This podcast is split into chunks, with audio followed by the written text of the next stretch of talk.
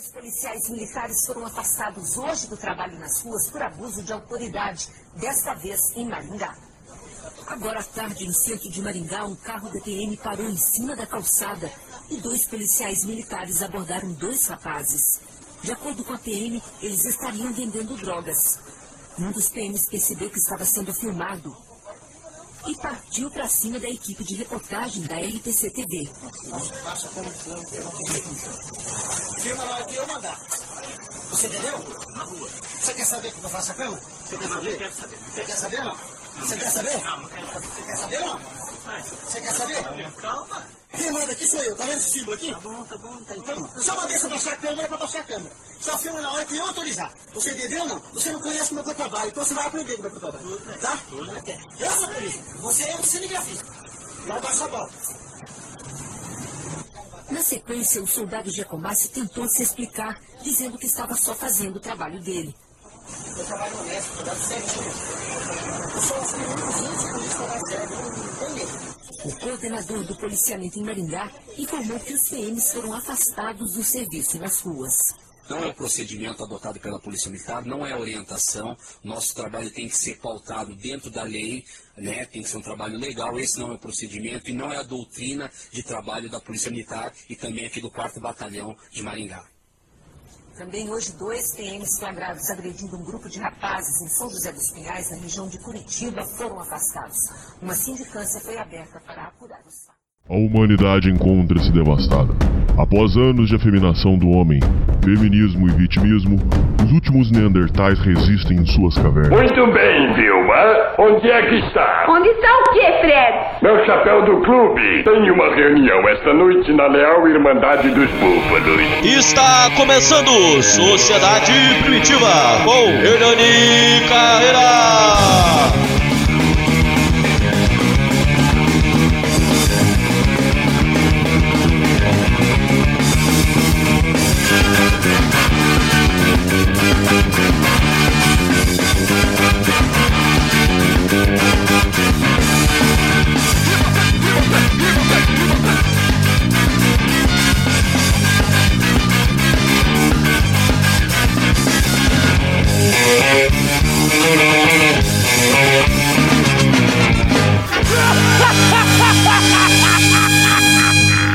Salve, salve, confraria! Hoje nós estamos aí para um programa que vai entrar para história de todos os programas, de todos os podcasts. Aonde vocês é, verem a, a, história sendo contada, vocês têm que lembrarem de colocar esse programa, porque ele vai ser um marco na história dos programas.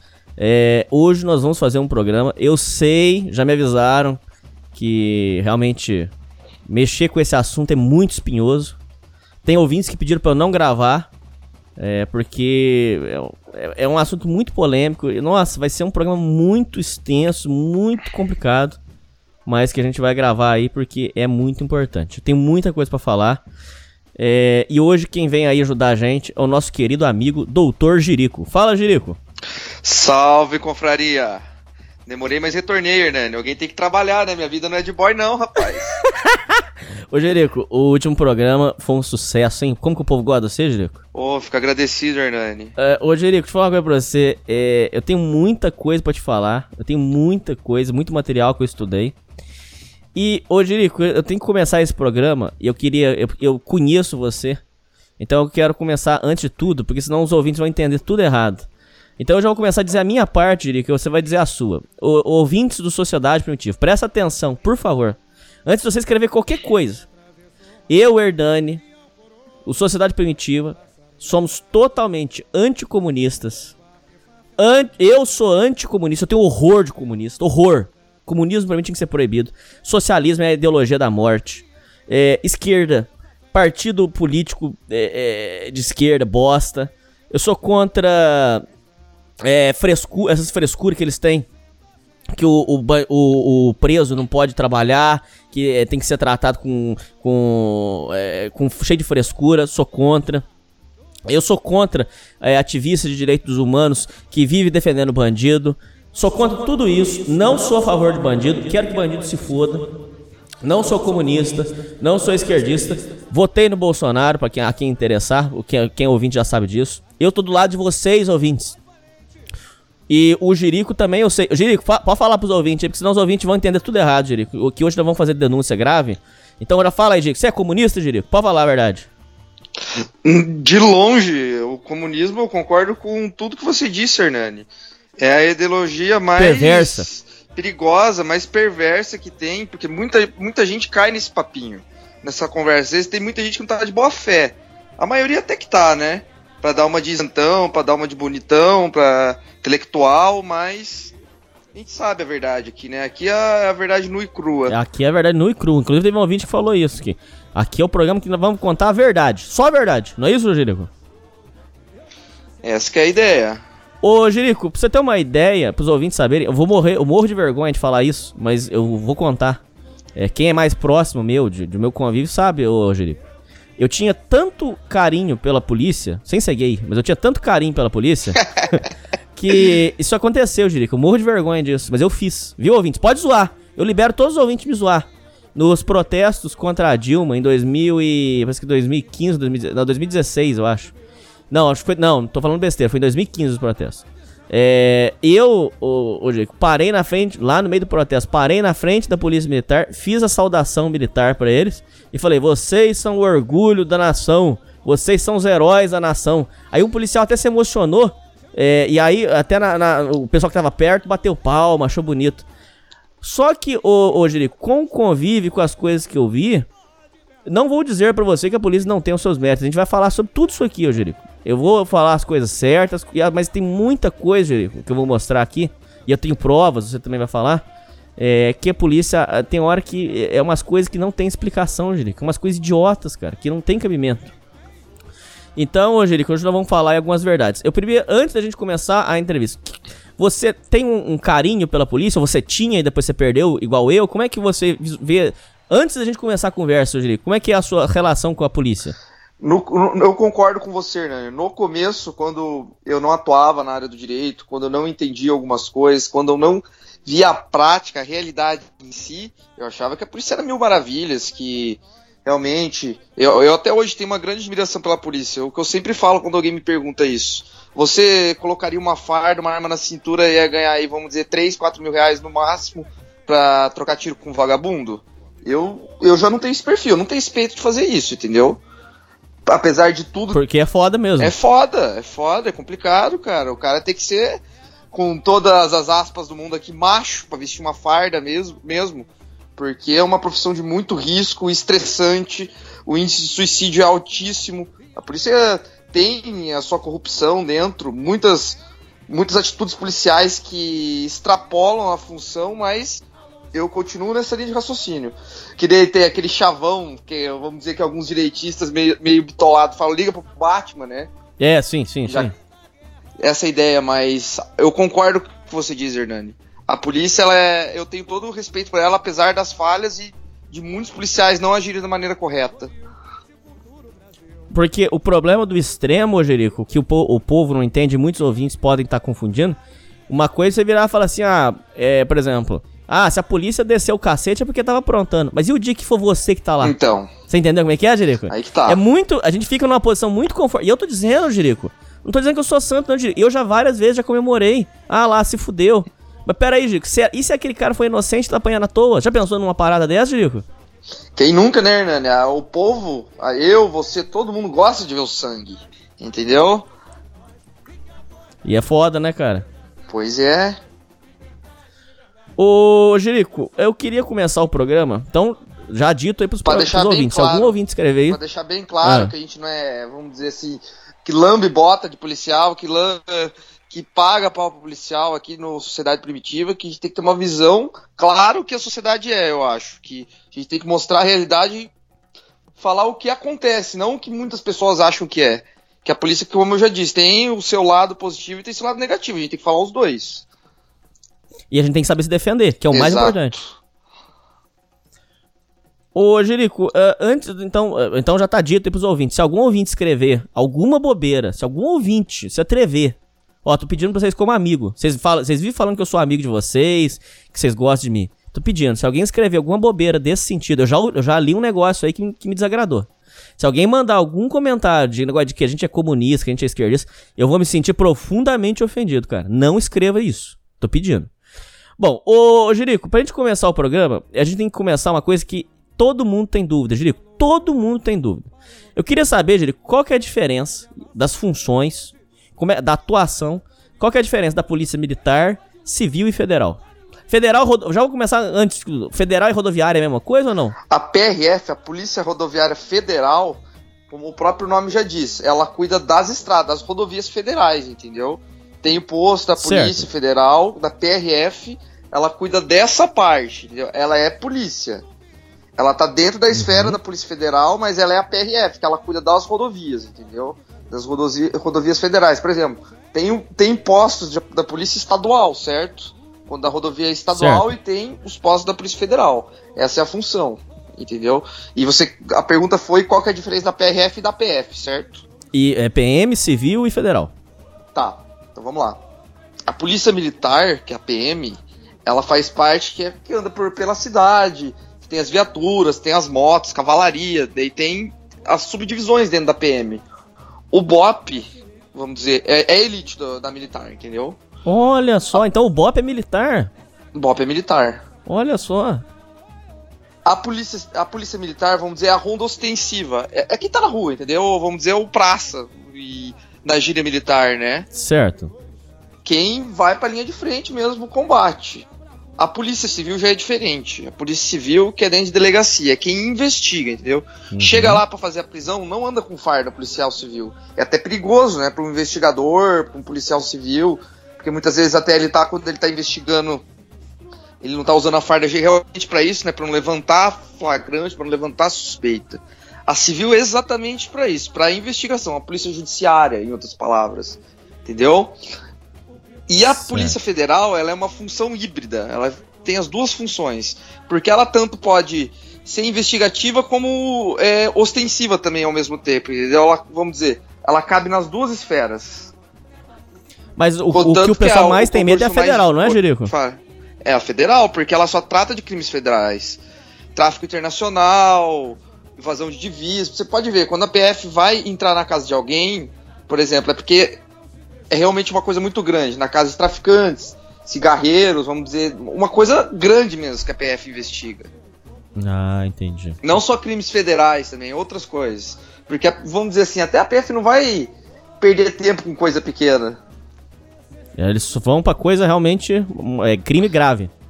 E vão para definir, né? Eles não chegam na rua, vão abordando alguém. Eles investigam, tem todo o procedimento. É elite da polícia no Brasil, certo? A Polícia Federal. Você considera, assim, de uma forma simples dizer que a, a Polícia Federal é uma, é, é uma boa polícia? Pergunto isso porque o o Alborguete, que é conterrâneo seu aí, o Luiz Carlos Alborguete, jornalista, ele defendia... Grande Dalborda. Dalborga. Ele defendia muito a PF. Ele falava assim que a PF, a Polícia Federal, é boa, que trabalha bem. Você tem um, uma opinião formada assim do, sobre isso ou não?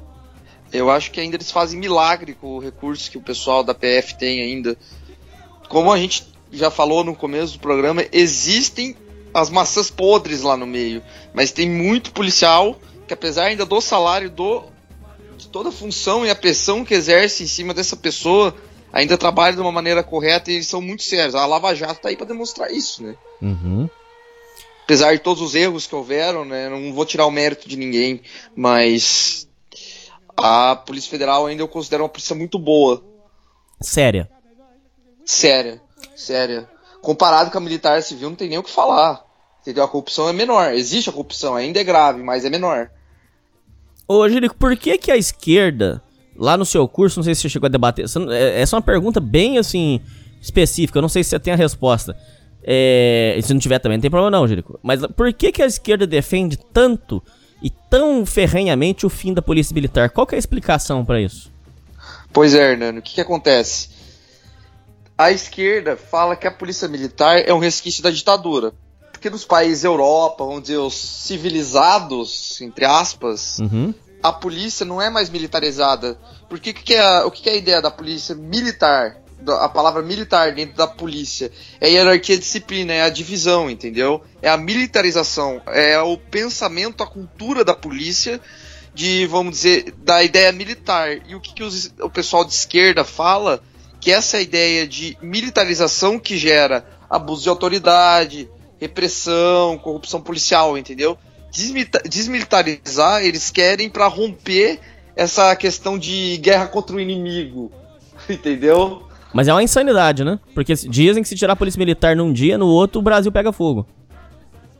Eu acho que desmilitarizar a polícia não é a solução. Eu acredito que uma reforma dentro da própria polícia, talvez cursos, mais conscientização, aumentar os salários dos próprios policiais, que eu acho que pelo menos isso já é um grande estímulo. Se eu não me engano, eu posso estar enganado, que eu quero que até um, algum ouvinte me corrija aqui, por favor, se eu estiver errado. Tem bastante ouvinte polícia te ouvindo, viu? Concordo, imagino. Que, se eu não me engano, a polícia do Rio de Janeiro é uma das que, do, com, melhor, com o menor salário do Brasil. Isso reflete muita coisa, né, Hernani? Muita, nossa senhora. Isso acaba influenciando no dia a dia do, do policial e até sendo um pouco tentador, às vezes, para pegar ali um, uma segunda gaveta, um caixa 2, entendeu? Concordo. Bom, ô Jerico, agora vamos começar uma parte um pouco mais prática. É, então vai, vamos fazer de conta aqui é, que eu, Hernani, por exemplo, fui abordado pela polícia. A abordagem policial. Como é que, como é que a pessoa, como é que o ouvinte tá te ouvindo, tem que se portar numa, numa abordagem policial para não levar o famoso que você conhece, o, o famoso esculacho de polícia? Como é que é, tem que se portar? Como é que é a forma correta de se portar numa abordagem policial? Vamos lá, Arden. No Brasil, no Código de Processo Civil, não vou lembrar, não vou me lembrar agora exatamente qual o artigo que é de cabeça, mas diz explicitamente que um policial só pode te abordar se existir uma fundamentação, fundamentação idônea, vamos dizer. Tem que ter uma alguma suspeita. Viu o Hernani Carreira na rua? Tem que, vamos dizer, ah, tá com suspeita de alguma coisa. Ele não pode chegar te abordando de graça, entendeu? Olha só, é mesmo? Contando, sim, eu, até antes de eu me formar, fazer o curso de direito, eu não sabia dessa informação, por exemplo. Achava que a polícia podia, poderia parar na rua. Qualquer um. Qualquer um, mas a coisa não é bem assim. Até no Europa, em outros países, Estados Unidos, a polícia respeita muito é, é, essa, é, esse preceito de poder abordar alguém tendo alguma motivação. Já no Brasil isso não é respeitado, a polícia abordou, abordou e acabou, entendeu? Não, não, não existe uma explicação em si e ainda você falar capaz de tomar uma ainda, entendeu? Um esculacho, não dizer ah, é, apanhar fisicamente alguma coisa, talvez o policial retrucar, entendeu?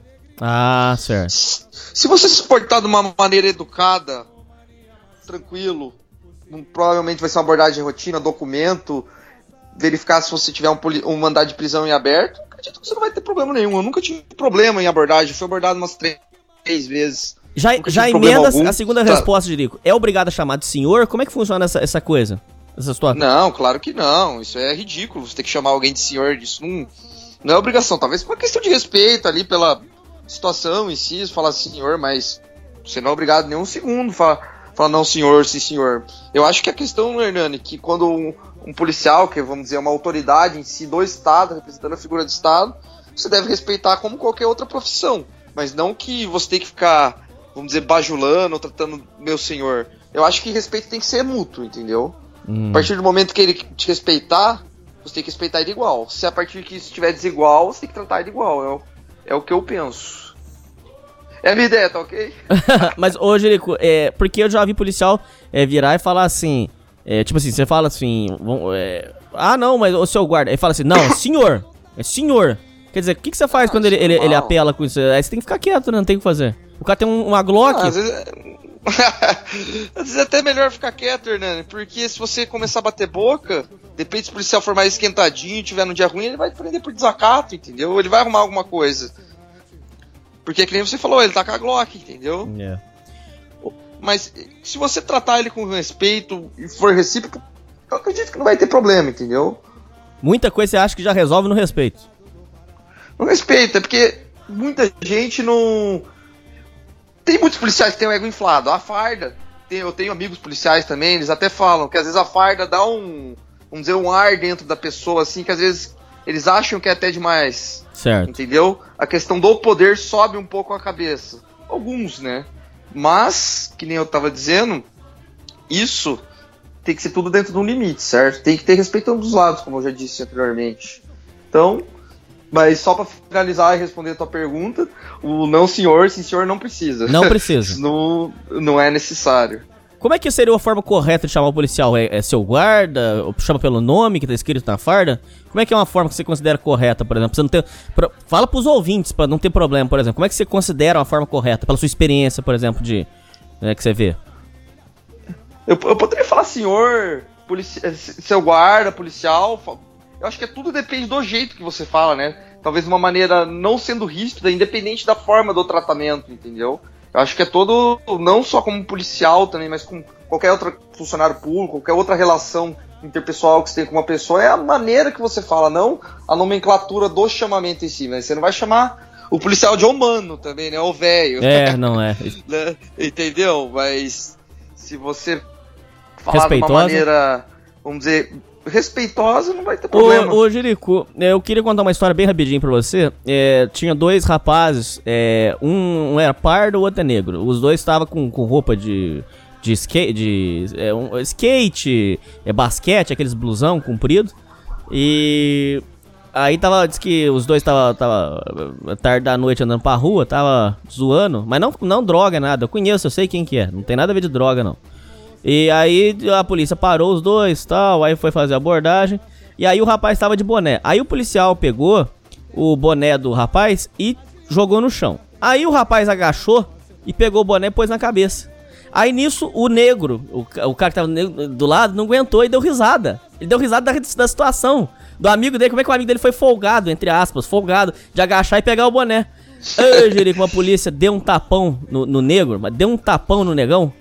Mas o cara, o, o cara ficou puto puta da vida, falou assim, pô, foi dar risada. Mas o cara ainda deu risada, ainda tava dando risada, falou assim, fui dar risada desse filho da puta, ele levei um tapa. Quer dizer, é, essa história da polícia, e eu sempre vejo isso, a polícia tem o direito de tirar o boné ou o chapéu que você tem e jogar no chão, porque eu vejo isso muito, você deve ter visto muito em abordagem. Ele tem direito de fazer isso, Jerico, ou não? Claro que não, isso é uma situação totalmente desrespeitosa, né? Não tem por que chegar tirando o chapéu de uma você te chegar tirando o boné, o chapéu da cabeça de alguém só porque você é uma autoridade. Você pode muito bem mandar a pessoa tirar, colocar no chão. Ou simplesmente, pô, tira o chapéu e segura, ah, entendeu? Ah, tá. Não, se ele desconfiar que a droga tá lá, ele tem direito de pedir pra você tirar o boné. Isso sim. Mas não precisa pegar e jogar. Ah, não, claro, tá. Claro, ah. ele revisa. Não, totalmente ah, necessário, entendi, né? Entendi.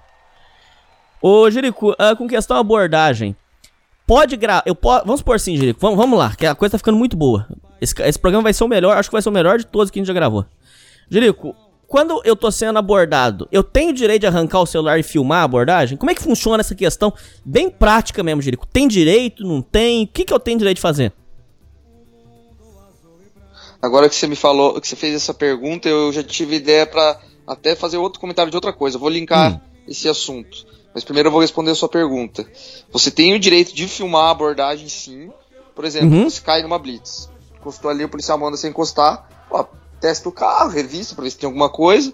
Na hora que ele vai fazer a verificação, vamos dizer, com a lanterna dentro do carro olhar, você tem o direito de filmar a abordagem e acompanhar ele durante ah, a revista. Que interessante. Isso é um direito seu. Então eu posso ficar colado nele? Isso pode. Você pode, claro, não sem problema algum. Você pode filmar e, e pode falar, olha, vou, vou filmar que eu quero gravar essa, essa abordagem caso ocorra algum problema. Isso não. Isso você pode fazer. O policial pode ser que ele não ache muito. Talvez ele pode achar ruim isso, mas você tem todo o teu direito de fazer isso sem problema algum. Certo, então, mas, mas, pode filmar a cara do policial, por exemplo? Vamos supor, faz o seguinte, vamos simular aqui, Giro. O policial me parou, eu tô na rua, aí ele falou assim, ó, encosta na parede aí. Aí eu, eu arranco o celular e eu ponho na cara dele e falo assim, ó, tudo bem, eu vou, mas eu vou, eu vou gravar a abordagem do senhor? É assim que funciona? Pode, claro. Ah, legal, cara. Pô, isso vai evitar vários problemas. Isso pode sim, porque não existe nada na lei que te pede filmar uma abordagem, entendeu? Você não pode ser criminalizado por nada que tá no. Você não pode ser imputado por nenhum crime que tá previsto em lei, entendeu? Ah, entendi, entendi. Isso é um dos princípios básicos. O princípio da legalidade que os juristas falam. E. E, ah. e outra coisa, Hernani, que eu, que eu ia finalizar, por exemplo, se você vê uma briga no meio da rua. Tá eu, você na frente de um bar e a gente vê uma briga de marido e mulher ali na frente e você começa a filmar, certo? Certo. E nesse meio tempo chega a polícia, fala e dá um tapão, dá algum excesso, alguma coisa, e fala, olha, você por ter filmado, você vai ter que ir na delegacia junto comigo, porque você presenciou o fato, estava filmando, eles pegar pela mão e te querer levar pela pra delegacia. Isso acontece muito. Quem é policial aqui e quem já, já viu a situação vai saber o que eu tô falando. Não sei se você já até chegou a ver isso, Hernani. Já, tanto é que eles falam que não é nem bom ficar perto, porque senão a polícia leva você de testemunha. Então, a polícia não pode fazer isso, é totalmente ilegal, porque você só é obrigado a testemunhar se você tem uma intimação judicial do oficial de justiça, entendeu? Você não é obrigado a ir. Mas pela pressão do momento, pelo policial entrando ali na cabeça da, da, da das posse testemunha, acaba indo junto para a delegacia, mas não é obrigado. Mas é um procedimento, então, que você está dizendo que é um procedimento anticonstitucional. Exato, é ilegal, não pode fazer isso. Mas muitas vezes na prática isso acontece. O policial acaba metendo pressão ali na hora. É, o apavoro, né? Famoso apavoro. É o apavoro, apavoro, entendeu? É que nem quando uma pessoa vai cai na blitz da lei seca. Você vai ter que soprar, você vai ter que soprar, você vai ter que soprar. Senão você vai se complicar mais, a pessoa acaba soprando e acaba se complicando mais. E não é obrigado a soprar também. Não, a gente não tá em ditadura, né? Entendi. Imagine. Não, mas isso aí é outra coisa. Vamos, vamos por partes Outro aqui. Papo. Ô, ô, Jerico, volta lá. Aí, Jerico, faz de conta. Agora, olha só, Jerico, a coisa tá ficando mais interessante. Faz de conta que eu gravei um negócio que a polícia fez de errado. Faz de conta. Eu peguei ela, a polícia dando esculacho em alguém. Eu peguei a polícia é, fazendo um procedimento errado. Eu tenho essa gravação em mãos. O que, que eu faço com essa gravação? Onde que eu levo isso? Existem do, do, do, dois, vamos dizer, órgãos que você pode levar. Você pode levar para o Ministério Público, porque quem é acusa, né, o promotor de justiça. Certo. E você pode levar na corregedoria da polícia, que é a parte do setor da polícia que cuida da, das próprias diligências internas da polícia, quando um policial comete alguma coisa de errado, certo? Pela experiência que você tem, essa denúncia resolve alguma coisa ou, ou, ou é a mesma coisa que nada? Vamos dizer aqui, né? Não só na categoria de policial, mas com o policial ser um funcionário público, acontece um corporativismo muito grande. Juiz defende, juiz defende a própria classe, advogado defende a própria classe, a polícia também defende a própria classe. E acaba, vamos dizer assim, meio que engavetado em, muito, em muitas situações. A própria corregedoria acaba fazendo vistas grossas Hum, então você acha que, na sua opinião, não resolve muita coisa, não? Muita coisa, não. Óbvio que existem as punições, que existem uma corregedoria eficiente, atuante, mas nem sempre isso acontece. Entendi. Ô, Jerico, uh, voltando agora na questão da abordagem, é, isso que eu vou perguntar pra você agora não é jurídico. É, tem a ver com jurídico também, mas tem a ver com um pouco de experiência de vida. É, o povo fala que quando a polícia vai abordar, não sei, tô te perguntando mesmo, isso aí é, é boato. Eu nunca Nunca nem fiz isso que eu vou te falar, mas o povo fala. Que diz que quando o policial fala assim, o que, que você tem no bolso? Você, é, o, o, diz que o melhor para ser feito é você enfiar a mão no bolso, né? Você falar para ele, comunicar, vou, vou, pegar, vou tirar as coisas do meu bolso. Você enfiar a mão no bolso, agarra no bolso e puxa ele para fora, pra você mostrar que não tem nada. Por quê, Jerico? Dizem isso, é que eu tô, isso eu tô falando pra você, não tem. Eu nunca vi acontecer. O povo que fala, Jerico, não tem nada a ver com isso. Diz que o, tem policial que faz a técnica, aquele negócio que chama de empalmadura. É, o policial pega um pino de cocaína para te incriminar. E ele vem com a mão aqui, Jerico, igual o mágico faz, ele, ele coloca o pino no meio da mão e ele fecha a mão um pouco.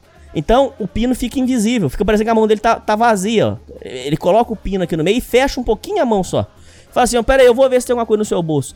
Enfia a mão dentro do bolso, e lá dentro ele solta o pino e tira e fala aqui, ó, tá vendendo, tá vendendo pó. E aí ali ele usa para te incriminar. Essa questão do policial enfiar a mão dentro do, de uma bolsa sua ou do seu bolso, é, isso é, é ele pode fazer isso e, e, você recomenda que o ouvinte faça esse procedimento de enfiar a mão dentro do bolso e tirar o bolso para fora? Como é que como é que você enxerga essa questão, Jerico? O que, acontece, Hernani? O policial perante a, o juiz, a administração pública, o judiciário, ele tem uma coisa que chama fé pública. Que a palavra do policial, se tá a minha palavra contra a do policial, do policial pesa mais porque ele tem a fé pública de exercer a função da polícia. E eu já ouvi essa mesma história que você falou, Hernani. Na hora de fazer a abordagem, colocar a mão, o policial colocar droga no bolso da pessoa e falar assim: olha, ó, encontrei droga aqui, você vai ter que pagar alguma coisinha pra gente pra gente liberar, entendeu? Senão vai preso. Já escuto, senão vai preso. Ah, e essa é uma, bo- é uma boa forma. é- O que, que acontece, Hernando? Se ele quiser te incriminar, ele vai te incriminar, entendeu? Esse que é o grande problema. Porque vai estar. vamos dizer, ele- o policial ele nunca tá sozinho, ele tá com mais um, geralmente, entendeu? Na viatura, no mínimo. Se ele quiser te incriminar, ele vai incriminar. Por mais que você puxe o bolso, por mais que você faça alguma coisa, não vai ter muito o que fazer em tese. Não sei se você entende onde eu quero chegar. Mas então, basicamente, Mas- já estamos fodidos, cara. Acabou. Basicamente é fudido. Você tem que. Vamos dizer, porque também, Hernani, é, dificilmente você escuta uma história dessa com um policial chega, coloca alguma coisa no bolso de alguém querendo incriminar, mas essa situação existe. Não vamos dizer que isso não existe, que isso é conto de fada. Existem essas condutas dentro da corporação, mas, vamos dizer assim, não tem muito o que fazer, porque como que você vai falar que isso não aconteceu? Fica numa situação difícil. Entendeu? É. Ah, mas a questão dele poder enfiar a mão, só ele pra pode. finalizar ainda, uh, uh, pode, porque fala que ele vai revistar, entendeu? Ah, não, achei que você tava numa atitude suspeita. E, e só pra finalizar esse assunto, Hernani, você que é um cara que parece playboyzão e tal, né, um Coitado. cara aí que anda de Porsche, Ah. já vou te revistar com outros olhos, né? Se achar um, um pino de cocaína no seu bolso, você é usuário, né? Se achar... Ai, ai. Já no meu, advogado aí, porta de cadeia, já vou ser traficante. Essa foi boa. A gente vai chegar nessa questão também da- das aparências, a gente vai chegar nisso aí. Ô, ô Jerico, agora volta lá, Jerico, tá muito interessante. Aí, Jerico, quer dizer o seguinte. O, o- se o ouvinte, como tem casos, ô, ô Jerico, eu vou trazer esses e-mails pra você, já teve ouvinte que comentou isso aí. É, se o ouvinte chegou a tomar o famoso esculacho de polícia, é, o esculacho nada mais é, pra quem não sabe, quando o policial pega pra castigar, pega pra judiar, dá surra, é, humilha. Diz que tá, tava uma época hoje, tá, eu comentei até no último programa, é, levar pro, pra terreno baldio. Diz que eles arrumam uns terrenos baldio pra dar, pra levar, porque aí não tem, não tem ninguém pra filmar. Eles levam lá e castiga a turma, ô, ô. Mas senta o porrete mesmo, judia. Diz que eles pegam. É, é, é, é, é, eles eles pegam o cacetete e dá na, na palma do pé. O povo fala, né? não sei se é, se é- se é verdade essa parte ou não. Mas diz que dá na palma do pé, na sola. Pra não ficar a marca. É, Deve ser. É, essa questão aí, é, se, se o cara tomou o esculacho polícia, se você tivesse que dar uma orientação pro ouvinte que tá escutando agora, é, você recomenda o quê? É, O cara tem que ir no- fazer uma perícia? É, o, que, o que, que o cara tem que fazer? Acabei de tomar uma surra da polícia. O que, que, eu- o que, que você faz, por exemplo? O procedimento correto é você ir diretamente na delegacia, fazer um boletim de ocorrência, falar que você sofreu um abuso policial, ir pro para pedir para fazer o exame de, de corpo de delito no Instituto Médico Legal, Uhum. para constatar que você foi lesionado, que existem marcas de, de, vamos dizer, de, de violência no, no corpo, no seu corpo ou de outra pessoa que você estiver acompanhando. E que nem eu já disse, tomar o procedimento da corregedoria, enfim, Ministério Público. Mas vai não ser uma se briga você boa, hein? conhece, aqui no Paraná, por exemplo, o, o GAECO. Não sei se você já ouviu falar no GAECO. Não. O GAECO é um, vamos dizer, um grupo especializado da, do, Ministério, do Ministério Público, que é o Grupo de Atuação Especial de Combate ao Crime Organizado. Ele, vamos dizer, ele, é ele faz a investigação e a denúncia de quadrilhas de crime organizado e da, do- e da própria corrupção dentro da polícia. Certo. Investiga policiais. E questão de abuso, também eles, eles Investigam. vamos dizer assim, investigam a parte mais específica para isso do Ministério Público, para quem é, tá na área, eu acho que já ouviu falar também. Pelo menos aqui no Paraná existe o GAECO, eu não sei se outras unidades da federação têm, mas eu acho que é um dado até importante de levantar. Ô, Jerico, um caso que é interessante, que precisa ser lembrado, e tem consulta pública no YouTube, é, todo mundo pode, eh, de- pode e deve assistir, ô Jerico, talvez seja um caso que você esteja a par. O caso que fez o Marcelo Rezende estourar, ficar famoso, aquele Marcelo Rezende do, do- que, que faz, que eh, tinha um programa de policial aí na, na Record, o Sei. caso que estourou com ele, que ele investigou e descobriu, foi um caso de um policial que ainda está preso, que fez uma grande uma sacanagem. O ouvinte pode lá consultar pra ver a sacanagem que foi feita. Uma injustiça, Angelico. Uma sacanagem. Um policial chamado Rambo. O apelido dele era Rambo. Mas esse cara subia, Angelico. Encostava a viatura lá no alto do morro, mas castigava a turma de graça, Angelico. Teve um, um senhorzinho, Jerico, tá, ô, Jerico, dá dó mesmo, cara. O olho enche d'água. Um, um senhorzinho encostou com a Brasília velha. Esse Rambo eh, pegou o cacetete, mas dava porrada na, na Brasília do homem, Jerico. Brasília fudida, cara, dando porrada. Totalmente de graça. De graça, Jerico. Que aí a cagada estourou. O Rambo foi preso, por quê? É, um mecânico é, tava passando e aí é, saiu lá, parece que tava com um documento atrasado, uma coisa. Aí o Rambo pegou e falou assim: ó, aqui, pra não prender o seu carro, é, vai embora daqui, vai embora, vai embora. Aí o mecânico entrou dentro do carro e o, e o Rambo, pra assustar o mecânico, foi inventar de dar tiro. Como se fosse dar tiro pro alto, o tiro pegou no mecânico, matou um pai de família inocente, um coitado. Quer dizer, é, é, é um negócio. Puta esse negócio é muito complicado. E tá aí aberto, todo mundo pode pesquisar. Vai, vai ver o cara fazendo essa merda. E é uma sacanagem, né? É o policial Rambo, quer dizer, é uma cagada, né, Jerico? Puta, cara, isso aí é uma coisa assim que a gente escuta, né? Porque não tem muito o que falar, né, Hernani? É o famoso abuso da posição que a pessoa tá, tanto político, policial, seja quem for, quando tem algum poder, acaba extrapolando. Tem pessoas que não, não foram feitas para exercer esse tipo de função. Não tem capacidade, né? Não tem capacidade, não tem o discernimento, não, não consegue lidar, vamos dizer, com o poder que o policial leva. Vamos dizer, não só o policial, como outras profissões que, que ex- existe esse, grande ônus em cima da pessoa e ela não sabe lidar com isso, acaba extrapolando a sua função. Bom, ô Jerico, uma questão, agora mudando o assunto, levando para outro lado. Jerico, o povo fala que o problema maior da, da polícia é a corrupção, mas eu não acho que seja corrupção. Eu vou te mostrar por que, que eu acho que não. Mas tem o direito de discordar também. Eu acho que o problema não é a corrupção. É o que eu vejo, pelo menos no dia a dia. O que eu vejo mais, Jerico, hoje, é, é a vagabundagem. Mas não é só da polícia. Funcionário público, num geral, é, por, por, por ser muito solto, por ter estabilidade, o funcionário público, por natureza, tende a ser mais vagabundo, mais preguiçoso. E com a polícia não é diferente. O que eu vejo hoje, Concordo. Jerico, o que eu vejo de policial vagabundo, não vagabundo de corrupto, vagabundo de preguiçoso. Eu vou te mostrar várias coisas aqui, Jerico, vou te mostrar. Jerico, o que tem de policial preguiçoso, Jerico? Vagabundo. Que tá vendo um negócio, de repente não vai de preguiça, Jerico. Preguiça, de falta de vontade de trabalhar. O cara não tem vontade de trabalhar. A gente tem história disso aí, Jerico. Policial é, é vagabundo, cara que não trabalha, cara. É, você já chegou a ver é, má vontade da polícia pra trabalhar? Você já chegou a ver isso?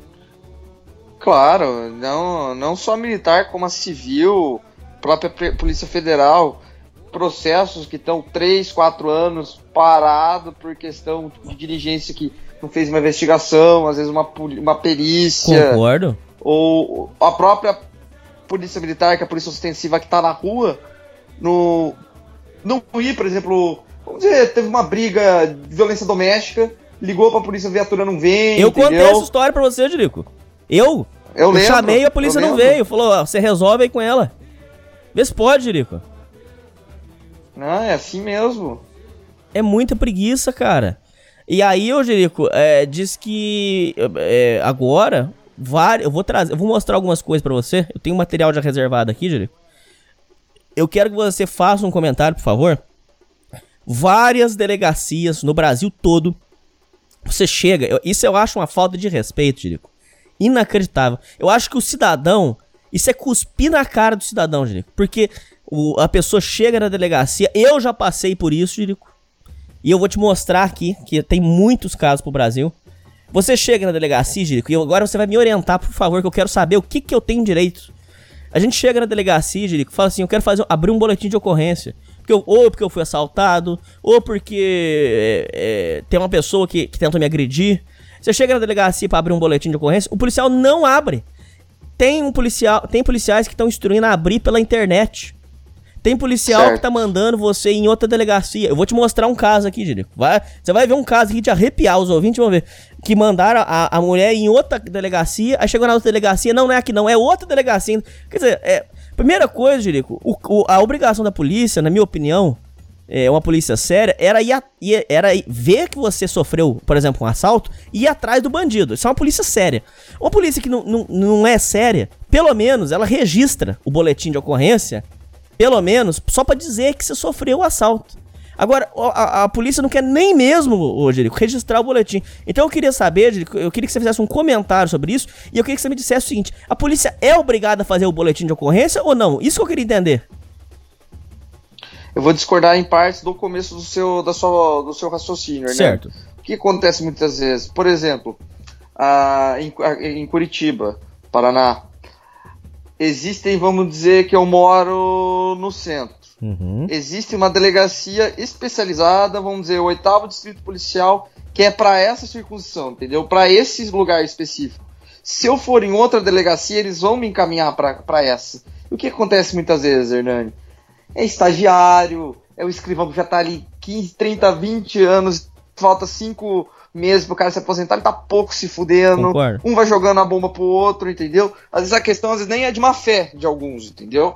Mas o que, que, acontece? Existem essa questão, por exemplo, aqui em cidades grandes, no interior é uma delegacia para tudo, geralmente, em cidades menores. Mas existe essa questão que a delegacia abrange tal área só, entendeu? Nessa questão talvez possa ter acontecido isso. Não sei como é esse caso que você está falando. Certo. Mas existem, existe esse detalhe. Mas eu não tiro a tua razão e concordo que muitas vezes você chega lá, você é mais violentado na delegacia do que às vezes pelo que o próprio bandido. Concordo. Eles não estão nem aí pro seu problema. Você vai ser mais um processo que vai estar ali na mesa de, de investigação e você está sendo tratado como número, né? Como que o Estado geralmente trata todo mundo, a questão de saúde, educação e qualquer outra prestação de serviço estatal, né? Então, é mais ou menos por aí. Mas ele é obrigado a abrir? E a questão também, a que, se você for registrar um boletim de ocorrência, se você for fazer um boletim de ocorrência, ele é obrigado a abrir. Mas e que, e que zona que tá essa, Jerico, deles falar que você tem que abrir pela internet, que não abre mais na delegacia? É migué deles? O que, que acontece? Existe o boletim de ocorrência online para furto, roubo, seja o que for. Vamos dizer, crimes patrimoniais, em tese. Ninguém vai denunciar um, um estupro, vamos dizer, por online, porque não existe nem essa opção, certo. entendeu? Mas coisas assim, vamos dizer, do cotidiano, crimes em tese que acontecem é, muitas vezes recorrente, existe esse canal de fazer o boletim de ocorrência. O que, que acontece? O boletim de ocorrência que ele informa para a delegacia que existe um crime cidadão comum, ó, meu celular foi furtado, foi roubado, apanhei, tal, eu explico o que aconteceu. No, no, no boletim de ocorrência online, você estaria fazendo o papel, o papel do escrivão, você estaria diminuindo o trabalho dele em tese, você estaria, vamos dizer, dando a informação na mão do Estado. Certo.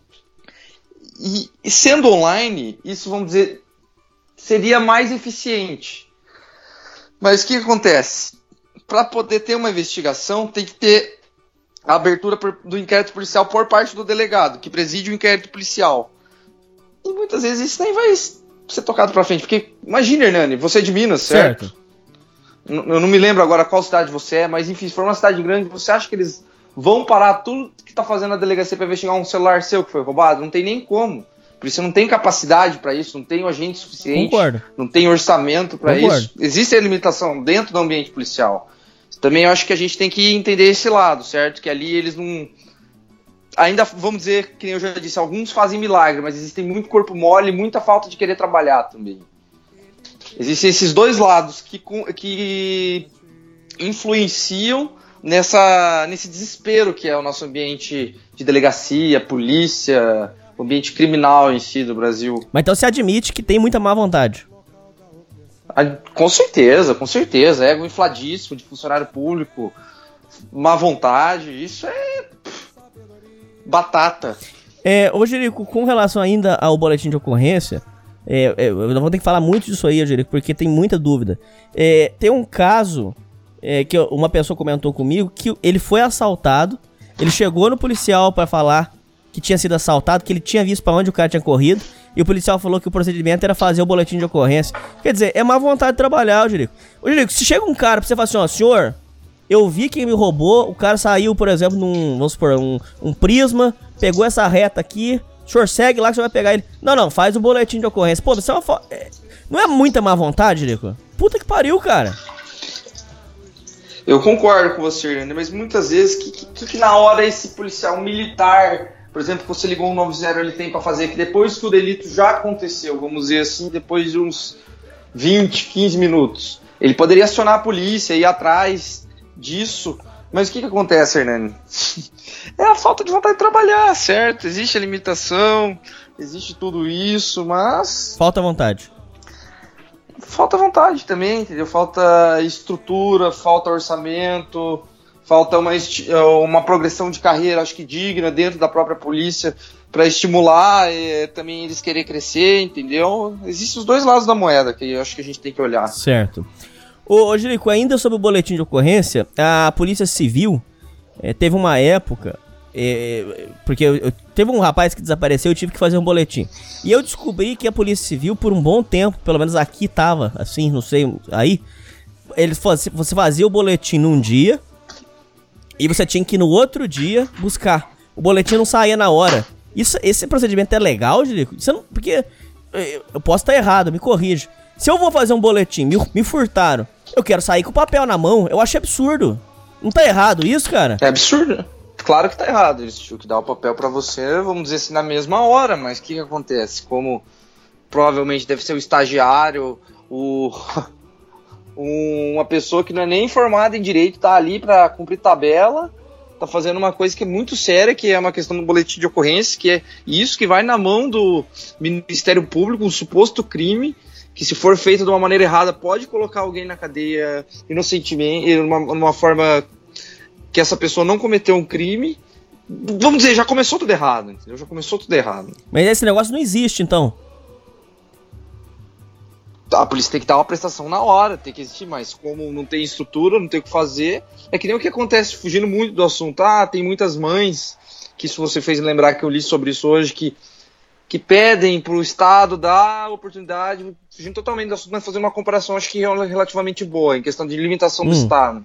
A Constituição garante que toda mãe tem o direito de colocar o seu filho na creche, mas o município ele não tem estrutura.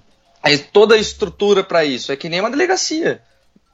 Fala que tem que ter os procedimentos certos, mas a realidade é diferente da prática, certo? Não funciona, é simples. Mas esse negócio do, do da, da, da pessoa mandar buscar outro dia, eu achei muito errado, cara. Não, absurdo, é desrespeito mesmo com quem sofreu alguma violência. E essa história certo? do boletim vai voltar, que eu vou contar um negócio pra você que você vai ficar é, admirado de ver, mas já, já vamos chegar lá. ô, ô Jerico, é, voltando ainda, é, agora é, pra questão mais da corrupção mesmo, a extorsão da polícia, é, eu tenho algumas histórias disso. Tem uma, uma padaria que eu frequento. Antes que os, os ouvintes zoem, não é padaria pão chique, eles ficam zoando aí. Ô, Jerico, é, tem uma, é, eu tenho duas histórias disso aí. Uma era um rapaz. É, ele tinha até o, é, descendência portuguesa. É, esse rapaz, o Jerico, ele falou pra mim uma vez, ele abriu o jogo comigo, falou assim, ô, Hernani, não tá aguentando mais, cara. Eu teve uma época que a polícia estava demais da conta chegava aqui, é, queria com, comer tudo, comer tudo de graça, é, é, carro sem parar vindo aqui para comer. Eu não aguentei. Teve uma época que eu mandei os, os funcionários tudo soltar comanda. O policial entrou, pediu um negócio, comanda nele. Porque quando o policial é, recebe a comanda, aí não tem como, porque ele não tem como passar na catraca sem pagar a comanda. Você entendeu? Então, já é, é meio que uma indireta. Falando assim, ó, você vai pagar. Então ele mandou os funcionários é, é, sentar comanda na polícia. Isso, essa história que eu tô te contando foi quando ele tinha uma padaria lá em Caraguá. Aí o Jerico diz que ele ficou fazendo isso pra, pra dar uma intimidada. Ei, Jerico, mas ele falou que não teve paz. Ele falou que a polícia sentava a multa nele toda semana. Ele encostava a picape para abastecer a padaria. Ele encostava no passeio e já vinha a polícia logo em cima e, e toma multa nele. Puta que pariu. E diz que uma perseguição inacreditável. Ele falou que não aguentou, Júlio. Ele falou que teve que liberar de novo o café pra turma. Porque senão, ele falou assim: que o Caralho. que ele teve que pagar de multa ficou muito mais caro do que os caras estão consumindo. Quer dizer, uma extorsão inacreditável. E a outra história que eu tenho pra te contar, Júlio, essa já é de uma padaria que eu frequento.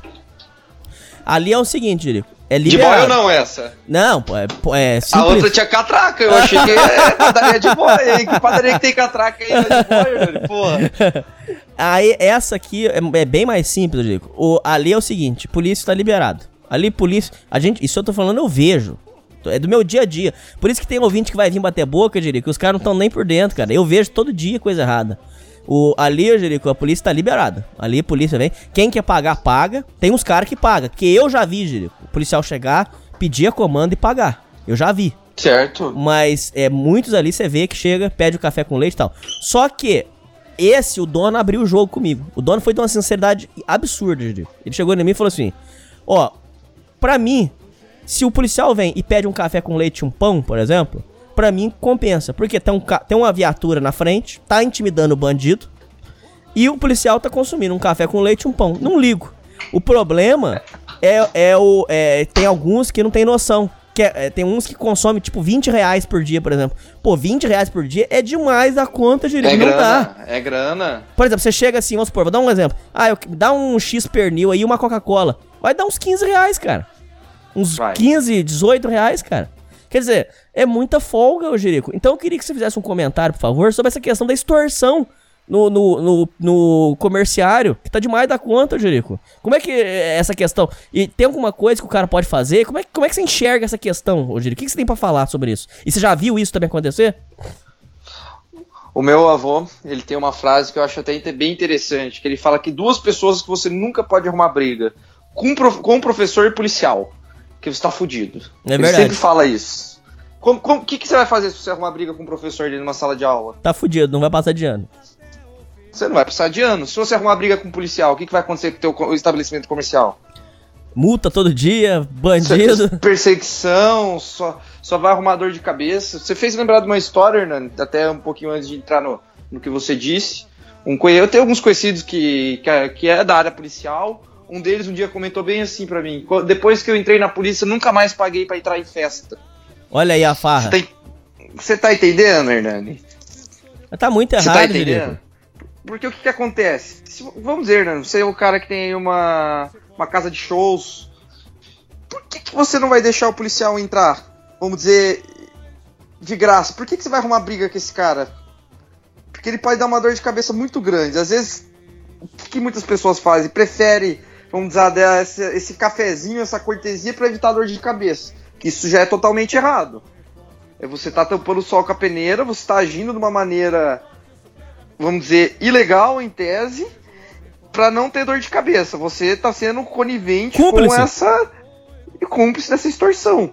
Porque é melhor você seguir o, o que o sistema, o Estado em si está impondo a você do que você bater de frente. Porque o Estado é muito maior que você, vamos ser sinceros aqui. Muito. Não tem como você bater de frente com o Estado. O cidadão comum, não. Eu, você, todo mundo que está escutando a gente. Não tem como, a gente não tem chance. E essa questão do cafezinho, de também tem uma padaria aqui na minha cidade que o dono é amigo do meu pai. Ele tava tendo um problema que chegou a beirar o absurdo da padaria dele ser assaltada duas vezes na mesma semana, você tá entendendo? Certo. O que, que ele fez? Ele deixou 50% de desconto para os policiais, todo dia tem um policial ali. Entendeu? Foi mais ou menos o que você falou. Mas essa questão do abuso deles acabar se aproveitando Acontece muito.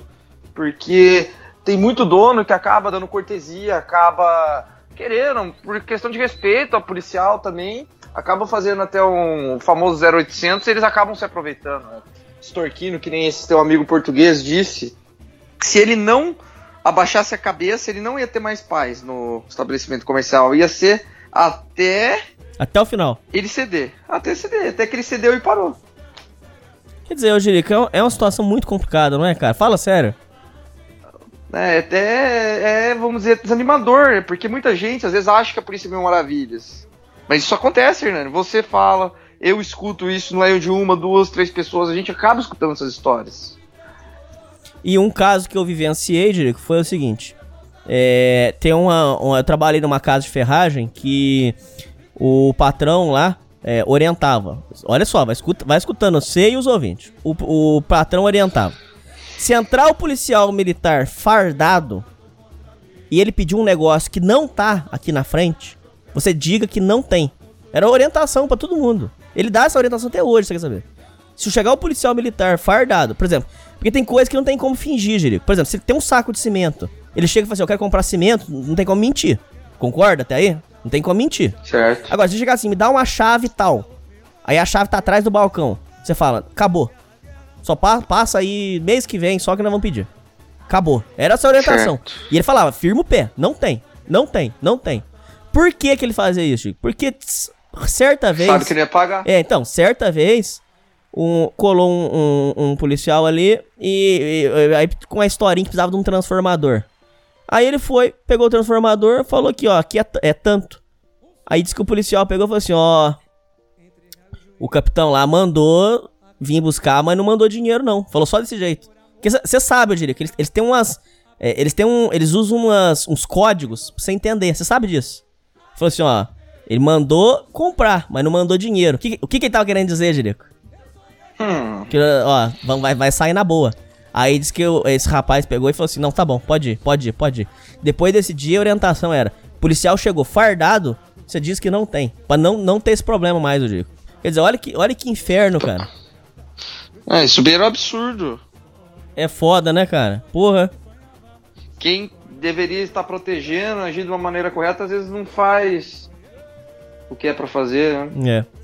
Ô, Jerico, ainda sobre aquela questão que a gente tava falando sobre abordagem, teve um rapaz que contou uma abordagem pra mim. Eu queria saber, eu queria que você fizesse a sua análise jurídica se ele agiu correto. É, é um rapaz que trabalha numa farmácia que eu frequentava. Ele até tinha um histórico com droga, viu, Jerico? Ele não era santinho, não. Ele até tinha um histórico com droga, assim. Mas ele disse que esse dia ele tava sem nada, não tinha feito nada. Ele pegou o carro dele e tava encostado. Era tarde da noite. Tava encostado. Na hora que ele viu a polícia é, passando, por ele disse que por coincidência ligou o carro e saiu andando. A polícia desconfiou dele, Jerico, e ligou o giroflex e mandou ele encostar. Ele encostou, já nervosão, puto, pegou, levantou, saiu do carro e falou assim: "Ah, é, Vocês vão, me- vão me abordar? Então pera que eu vou ligar pro meu advogado. Pegou o celular e começou a mexer. Mentira, não ia ligar nada. Vou ligar pro meu, meu advogado, eu quero o advogado na linha. Ele vai ouvir tudo que vocês vão fazer comigo. Eu vou colocar no Viva Voz. Aí disse que o policial intimidou, fi- ficou, ficou assim meio assustado. Falou, não, mas por que que você tá nervoso? O policial perguntou pra ele assim, Diego, por que você tá nervoso? Você tá devendo alguma coisa? Ele falou, não, eu quero meu advogado. Você não tem direito de me abordar. Você só tem direito de me abordar aqui. é, você tá me abordando aqui por quê? O que que você tá querendo de mim? Eu vou ligar pro meu advogado, eu quero meu advogado na linha. Diz que o policial intimidou com ele, não, não entrou no carro e não revistou ele, Jerico. Diz que ele falou assim: só, só vou bater a placa no, no Copom pra ver. Aí, de verdade, aí foi. Mas diz que, mas, o, o- diz que o policial de- deu um chá de cadeia dele de 15 minutos, Jerico. Pegou, falou assim: ó, nós vamos conferir a placa sua. E deixou ele lá, 15 minutos. E ele ficou com o celular na mão, Jerico. Celular na mão, celular na mão. Ah, tá bom, tá liberado. Aí confirmou os, os documentos dele também. Tá tudo certo, tá liberado. Liberou ele. Esse negócio de fingir que vai ligar pro advogado, ou então ligar mesmo, você acha que resolve alguma coisa, Jerico? Que- como é que você enxerga essa questão? Ah, eu acho que é assim, Hernani. Eu acho que ele foi até um pouco extremista, sabe? Às vezes o policial ali tá fazendo o serviço dele. Se você não tá devendo nada mesmo, não tá enrolado, deixa ele fazer o procedimento que tem pra fazer.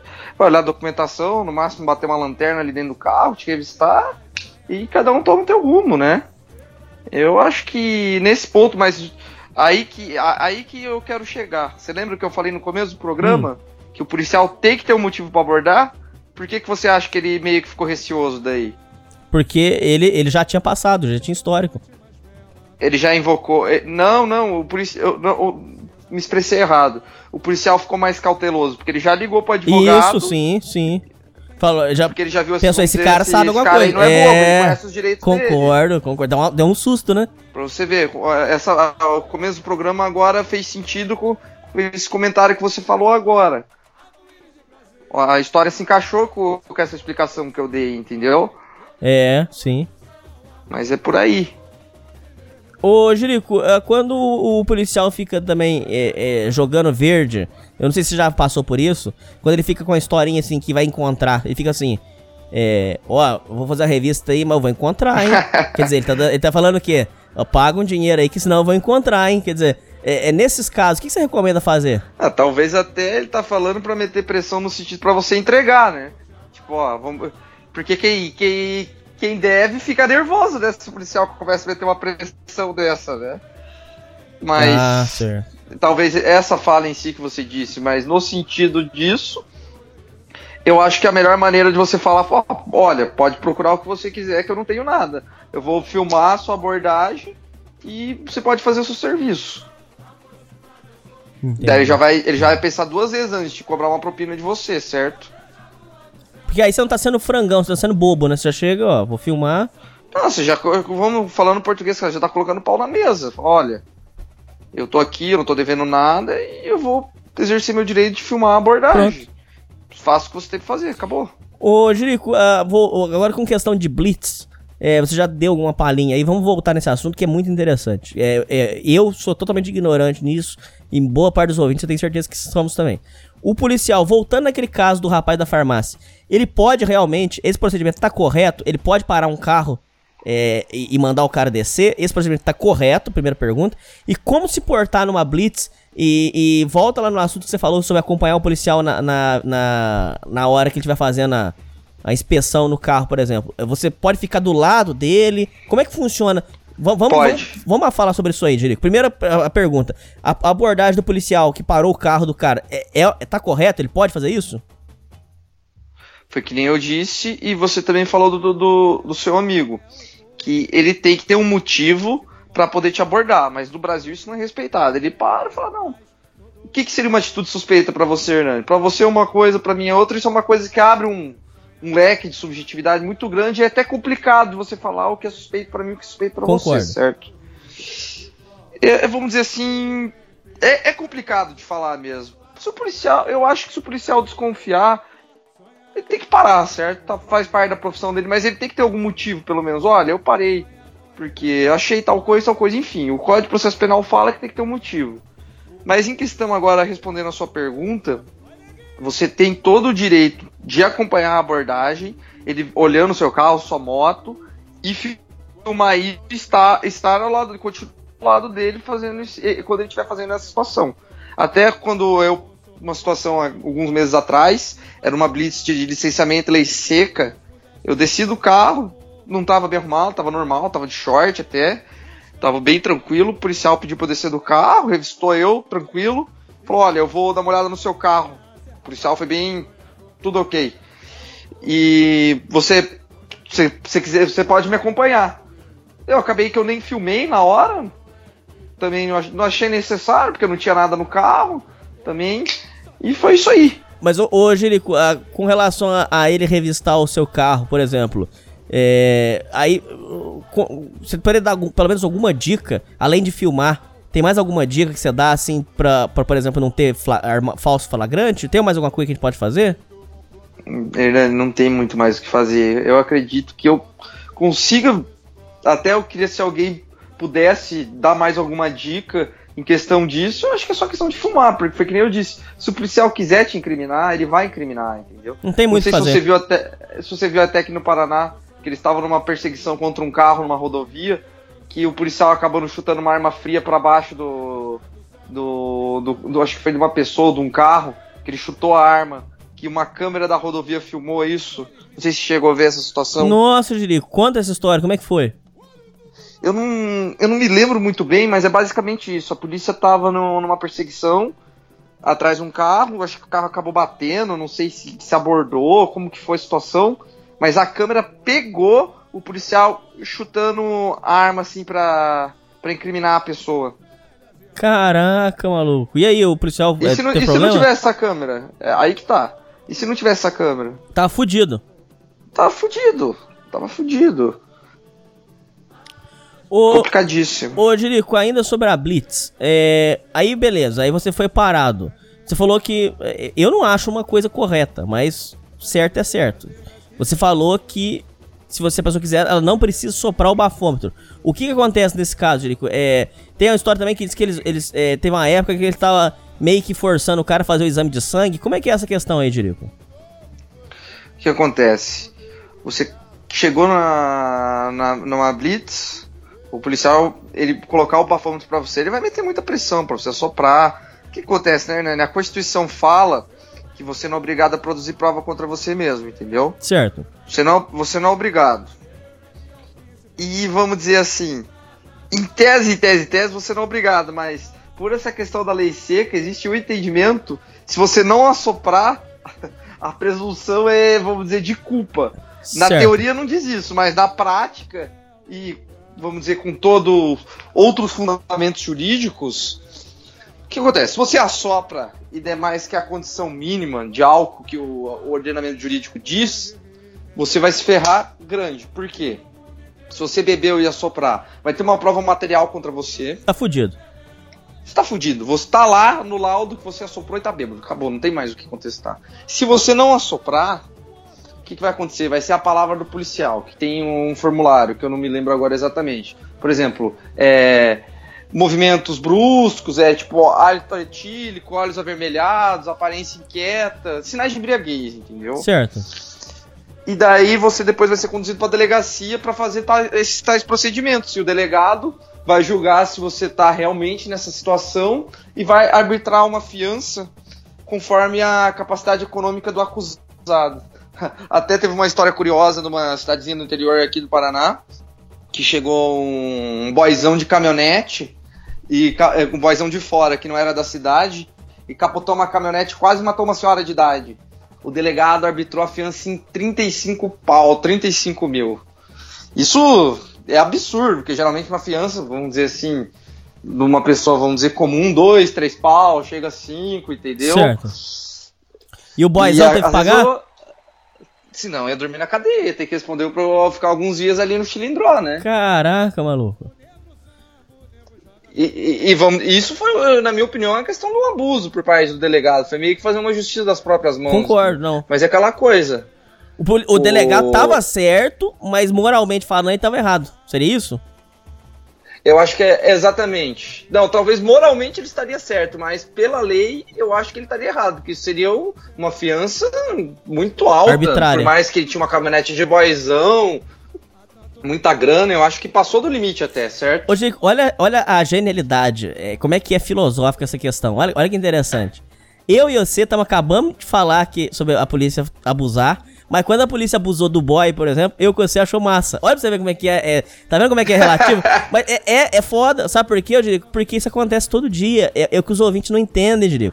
Vai ter ouvinte que vai bater boca e vai ficar nervoso com a gente. Porque ele vai achar assim, bandido, eu quero que se foda, bom problema. E quando você tá lá e você não é bandido, você tá tomando porrada, tomando esculacho, isso que é foda, Jerico. Tá vendo como é que é? Você já ouviu falar, né, Hernani, de pessoas que não pagaram pensão e foram presas. Já. Romário já você foi já preso. falar isso. Romário já foi preso. O Giba, o jogador de vôlei, eu vi hoje essa notícia até. Diz que ele tá passando um sufoco na mão da justiça. E se você tá lá no meio dos malandros por causa de pensão e tem uma rebelião e você morre, e aí? Concorda?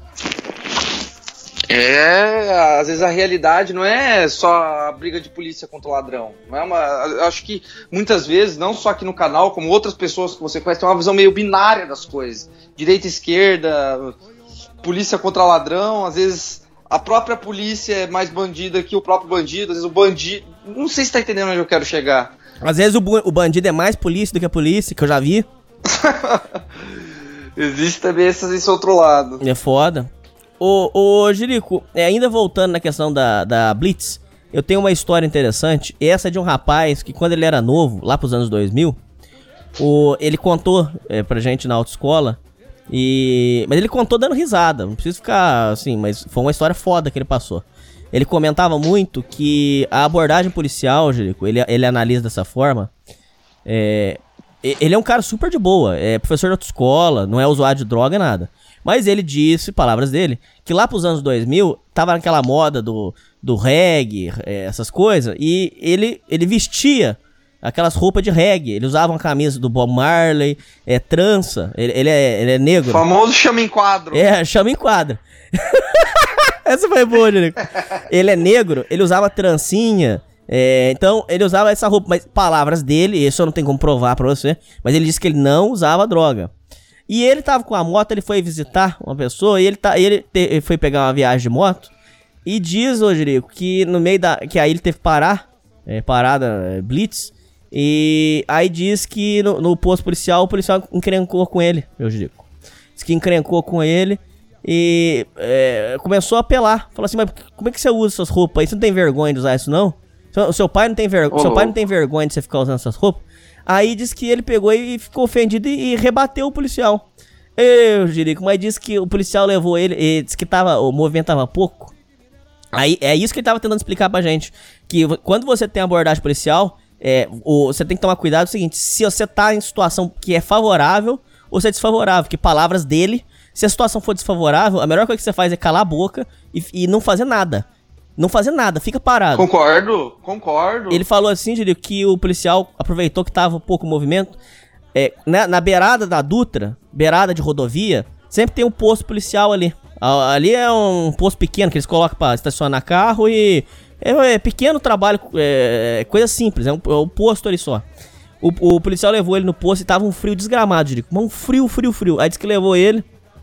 Ó, pode arrancar a roupa, fica de cueca, não vamos fazer a revista no você. Lógico, tá. Puta Fez na maldade. Jerico. Você acha que o cara é. Não, fez. Lógico. Fez na maldade. Aí pegou, Jerico. Ele tirou a roupa, ficou só de cueca e um frio. Um frio. Falou assim: agora nós vamos fazer a revista. Aí é, pegou, mexeu nas roupas dele e tal. Falou: agora vamos fazer a revista na sua moto. Ele ficou quieto, ele não falou nada, Jerico. Aí o policial enrolando, enrolando. E disse que tava mexendo na moto. Enrolando, enrolando, enrolando. E um frio. Aí ele disse que ele tentou, ele tava cansado de ficar de pé. Aí ele tentou deitar ou sentar no chão. Mas disse que não aguentava, porque tava muito frio e o chão tava gelado. Ele falou não tava aguentando, porque o chão tava muito gelado. E, e disse que é, é, ele não sabia o que fazia mais. E aí o policial mexendo na moto. Aí disse que o policial começou assim, hoje, pra tocar o terror nele. Pra judiar mesmo, falando assim: É, se bobear a droga deve estar, sabe onde? Deve estar no escapamento. Vamos desmontar esse escapamento. Aí disse que ele, aí disse que ele, aí disse que ele desesperou, ô, Jerico. Mas ele conta, ele conta dando risada. Ele fala assim, mas. Aí que ele começou a chorar. e falou assim: Ah, não, senhor, pelo amor de Deus, eu não fiz nada, senhor. Não, desmontar o escapamento é maldade, porque eh, des- vai desmontar o escapamento, vai soltar lá, vai devolver pra ele. Né? Mas, ó, agora você Como que vai pôr de novo? Aí falou assim, não, pelo amor de Deus, o senhor não fez nada. Aí disse que o policial falou assim, ó, faz o seguinte, veste a roupa aí e vai embora. Some daqui que a gente não quer mais ver você. Aí disse que ele vestiu a roupa e e vazou rapidinho. E ele falou isso pra gente, que se ele fosse bater boca com o policial, ia ser muito pior. Porque não tinha ninguém. Muito ele, tava pior. tranca, ele tava trancado lá dentro do posto, ninguém ia ver ele. Lá eles iam sentar o Ele porrete nele. E ninguém ia saber, Jerico. Então ele falou assim: né, quando acontece isso, a melhor coisa que você faz, fica quieto e deixa o policial fazer o que quiser. Porque se você fizer qualquer coisa, você tá fudido, que você tá, tá desfavorável, Jerico. E foi que nem eu falei, o poder que a, que a farda é, embute na pessoa, a representação do próprio Estado. Assim, como que você vai competir contra isso, Arnaldo? Concordo, concordo. Você não tem o que fazer. Existe um pouco de bom senso. E tem um outro caso, Jerico, que eu queria que você fizesse uma análise jurídica, se isso foi válido, se esse procedimento é, é correto. É, tem uma, uma menina que. Uma mulher aí que, que, eu, que eu, eu tive aí dando umas, uns pega. E aí, é. Ela tava vindo, Jerico. Olha que caso interessante, Jerico. Ela tava vindo de uma, de uma região perto do Paraguai. Ela tava vindo e ela tava no ônibus. O, a polícia parou o ônibus, Jerico, e começou a revistar tudo. Tudo, tudo, tudo, Jerico. Tudo. Revistar mala, revistar sacola e tudo. Quando terminaram a revista e não acharam nada, Jerico, a policial, mulher, entrou, falou assim, entrou no ônibus e falou assim, ó, uma por uma agora, vamos no banheiro comigo. Isso aconteceu, ô Jerico, tô te contando uma história que aconteceu, tipo, três meses atrás. Uma história bem recente. Certo. Vamos, uma por uma, vai entrar comigo no banheiro. Quando ia no banheiro, Dico, disse que ela tava abaixando a calcinha pra olhar se tinha droga lá. Por sorte, essa menina que eu tô te falando, quando entrou lá no banheiro, a, a moça olhou e falou assim: Ó, você, você tá com um cara que não tem nada? Fala a verdade, você tem alguma coisa aí? Falou, não tem, não tem. Falei, não, tá, tá tudo certo. Esse procedimento, Jerico, é um procedimento legal, a polícia tem o direito de fazer isso, tá correto, e você tem o direito de se negar a fazer uma, uma, uma situação humilhante dessa. Como é que você enxerga essa situação, Jerico? Por favor. Minha opinião, eu acho um procedimento vexatório, é um procedimento que, vamos dizer, até fere a dignidade da pessoa, mas a gente também tem que entender o lado que a polícia está combatendo o crime, certo? Certo. Não, tudo Ma- bem. Mas a minha opinião, como que eu acho que também é a sua e da maioria dos ouvintes, que eu acho que existe até um certo ponto que existe o respeito à pessoa, certo? E o que, o que outra coisa, até fugindo um pouco mais relacionada a esse assunto, em periferias e outros lugares, é expresso na lei que para abordar mulher tem que ser policial Tem que ser mulher. mulher. Tem que ser mulher. No máximo, o policial pode olhar a bolsa. No máximo. Certo. Tipo, de uma maneira respeitosa, tudo. Porque imagina um policial homem apalpando uma mulher. Não pode. Não. Não pode. E nesse caso aí da, da sua amiga, da sua, do seu crush, Uhum. É. é, eu, na minha opinião, acho que isso é totalmente um abuso. Mas faz de Vai- conta que fosse com você, Jerico. Se estivesse no ônibus, faz de conta que fosse você, você, Jerico. Aí o policial, o homem, virar pra você e falar assim, ô Jerico, vai no banheiro agora, que vamos abaixar, você vai abaixar suas calças, que a gente vai bater uma lanterna no, no seu ânus pra gente ver se tem alguma coisa. O que, que você faria, por exemplo? Você, Jerico? Você se negaria? Puta que pariu. É uma situação foda, né, cara? Cara, eu acho que eu faria, porque eu não ia estar com nada no meu cu. Se ele quiser ver lá, mete a lanterna e acabou, é. Mas, cara, então quer dizer que nem você ia conseguir uma solução pra esse problema. É, eu poderia falar, cara, mas por que, que você tá fazendo isso? Eu tô suspeitando, você tá suspeitando de alguma coisa, tá com indício, talvez meteria uma pressão nele na hora. Eu falar, ah, cara, você quer. Você tá insistindo, olha aí então, é. Ah, entendi. Então Tipo, você, é, você tentaria negociar com ele. Pô, cara, eu acredito que eu não tenho nenhuma suspeita, mas você, já que você tá com tanta, com tanta dúvida, tanta coisa, pode fazer aí, faz o que você tem pra fazer. Tipo, meio pro cara chegar ali Ó, cara, realmente tô errado. Entendi. Então, é, nesse caso, por exemplo, você acha que não tem muito o que ser feito? Não tem muito o que fazer, certo? No máximo você fala, cara, eu acho que talvez você tá passando dos limites, você não. Vou filmar Tá. sua abordagem. filmar a verdade e colocar ainda espalhar no WhatsApp. Puta que pariu. Ai. Ai, ai, ai. Ô, Jerico, eu sei que seu tempo é corrido, eu tô, tô correndo aqui, tá acabando já, viu? Tá, não, vou falar. Ô, Jerico, tem um caso de uma, uma blitz que, que foi muito, muito marcante pra mim.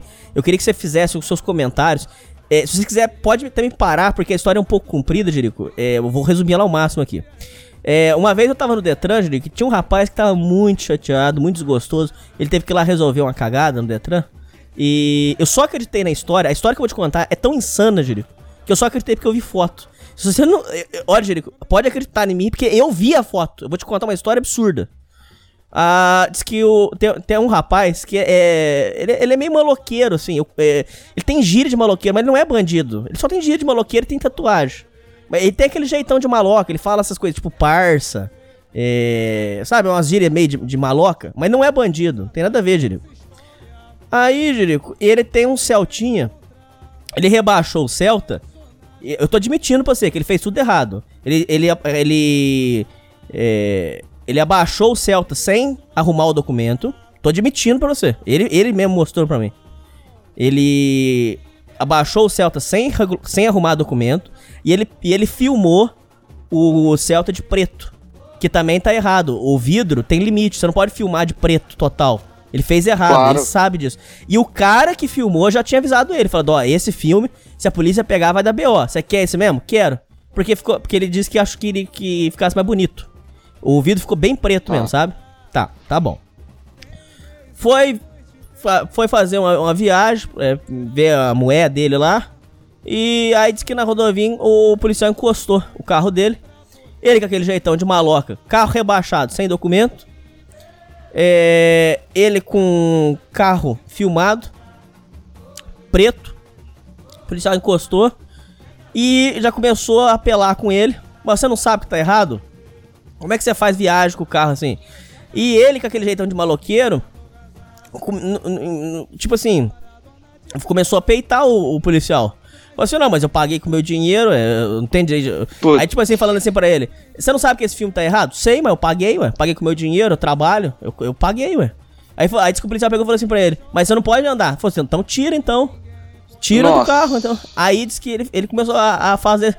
Mas, ô, ô Jerico, eu queria que você entendesse só uma coisa. Ele não fez isso porque ele, ele é maldoso, porque ele é bandido. É porque foi imaturidade. Moleque não é Talvez foi a imaturo. indignação dele, que não queria perder. Ah, pode o, ser. O, o, o- a questão do, do investimento que ele colocou. É, pode ser. Mas, cara, é assim, um moleque, molecão de 19, 20 anos. E que ele tem um carrinho maneiro e tal. Ei, Jerico, o policial fez um negócio com ele, Jerico. Eu só acreditei porque eu vi. Se eu não visse, eu não ia acreditar. É uma história in- inacreditável que eu vou te contar. Eu sei que ele ficou batendo boca com o policial. Aí o policial mandava ele fazer as coisas, ele fazia tudo com boa vontade. É, levanta. Aí ele disse que ele levantava devagarzinho, só de sacanagem. Pra, pra pirraçar mesmo. Ei, Jerico, mas que o policial sacaneou ele de uma forma, Jerico. É, Se você visse as fotos, Jerico. Ô, Jerico, ele chora contando essa história, Jerico. Ele mostra as fotos, ele chora. Porque o que o policial fez com ele foi muita maldade.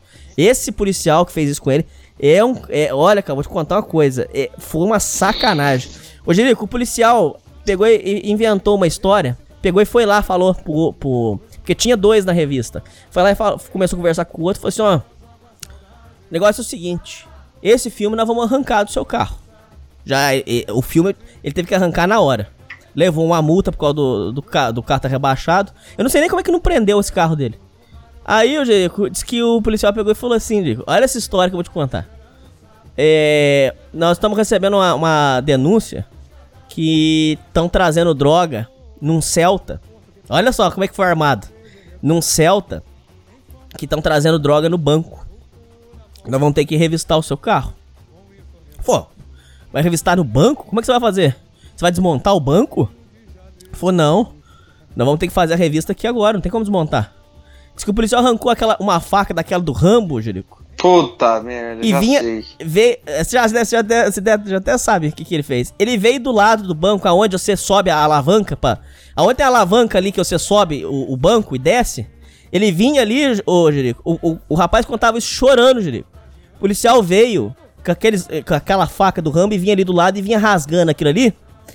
E abria um rasgo, enfiava a mão ali e ficava ali como se estivesse procurando droga. E diz ele, palavra dele, que o policial fazia cara de deboche, ô Jerico. Ficava ali enfiando a mão ali e fazia cara de deboche. E veio, veio no banco do passageiro, do motorista, e de trás ele veio por cima. Ele veio por cima onde você encosta a cabeça, veio rasgando. Fazer isso com um cara fudido, pobre, ô Jerico. Com um cara que tem um Celtinha, Jerico. Olha que maldade, cara. Ô, pô, É fa- eu falo, Hernani, na no, carro do boy ele não faz isso. Então, é isso que eu falar, faz isso no carro do boy, cara. Faz isso num Celtinha, cara. Celtinha rebaixado, cara. Ah, pelo amor não, de Deus, assim, Jerico. que ele não faz no carro do boy porque ele tem medo de fazer isso. O carro Tem do boy medo. O pobre faz e foda-se. É muita maldade. Aí eu digo, no de, no de trás, ele veio rasgando onde você encosta a cabeça. Só que no de trás deu pra costurar.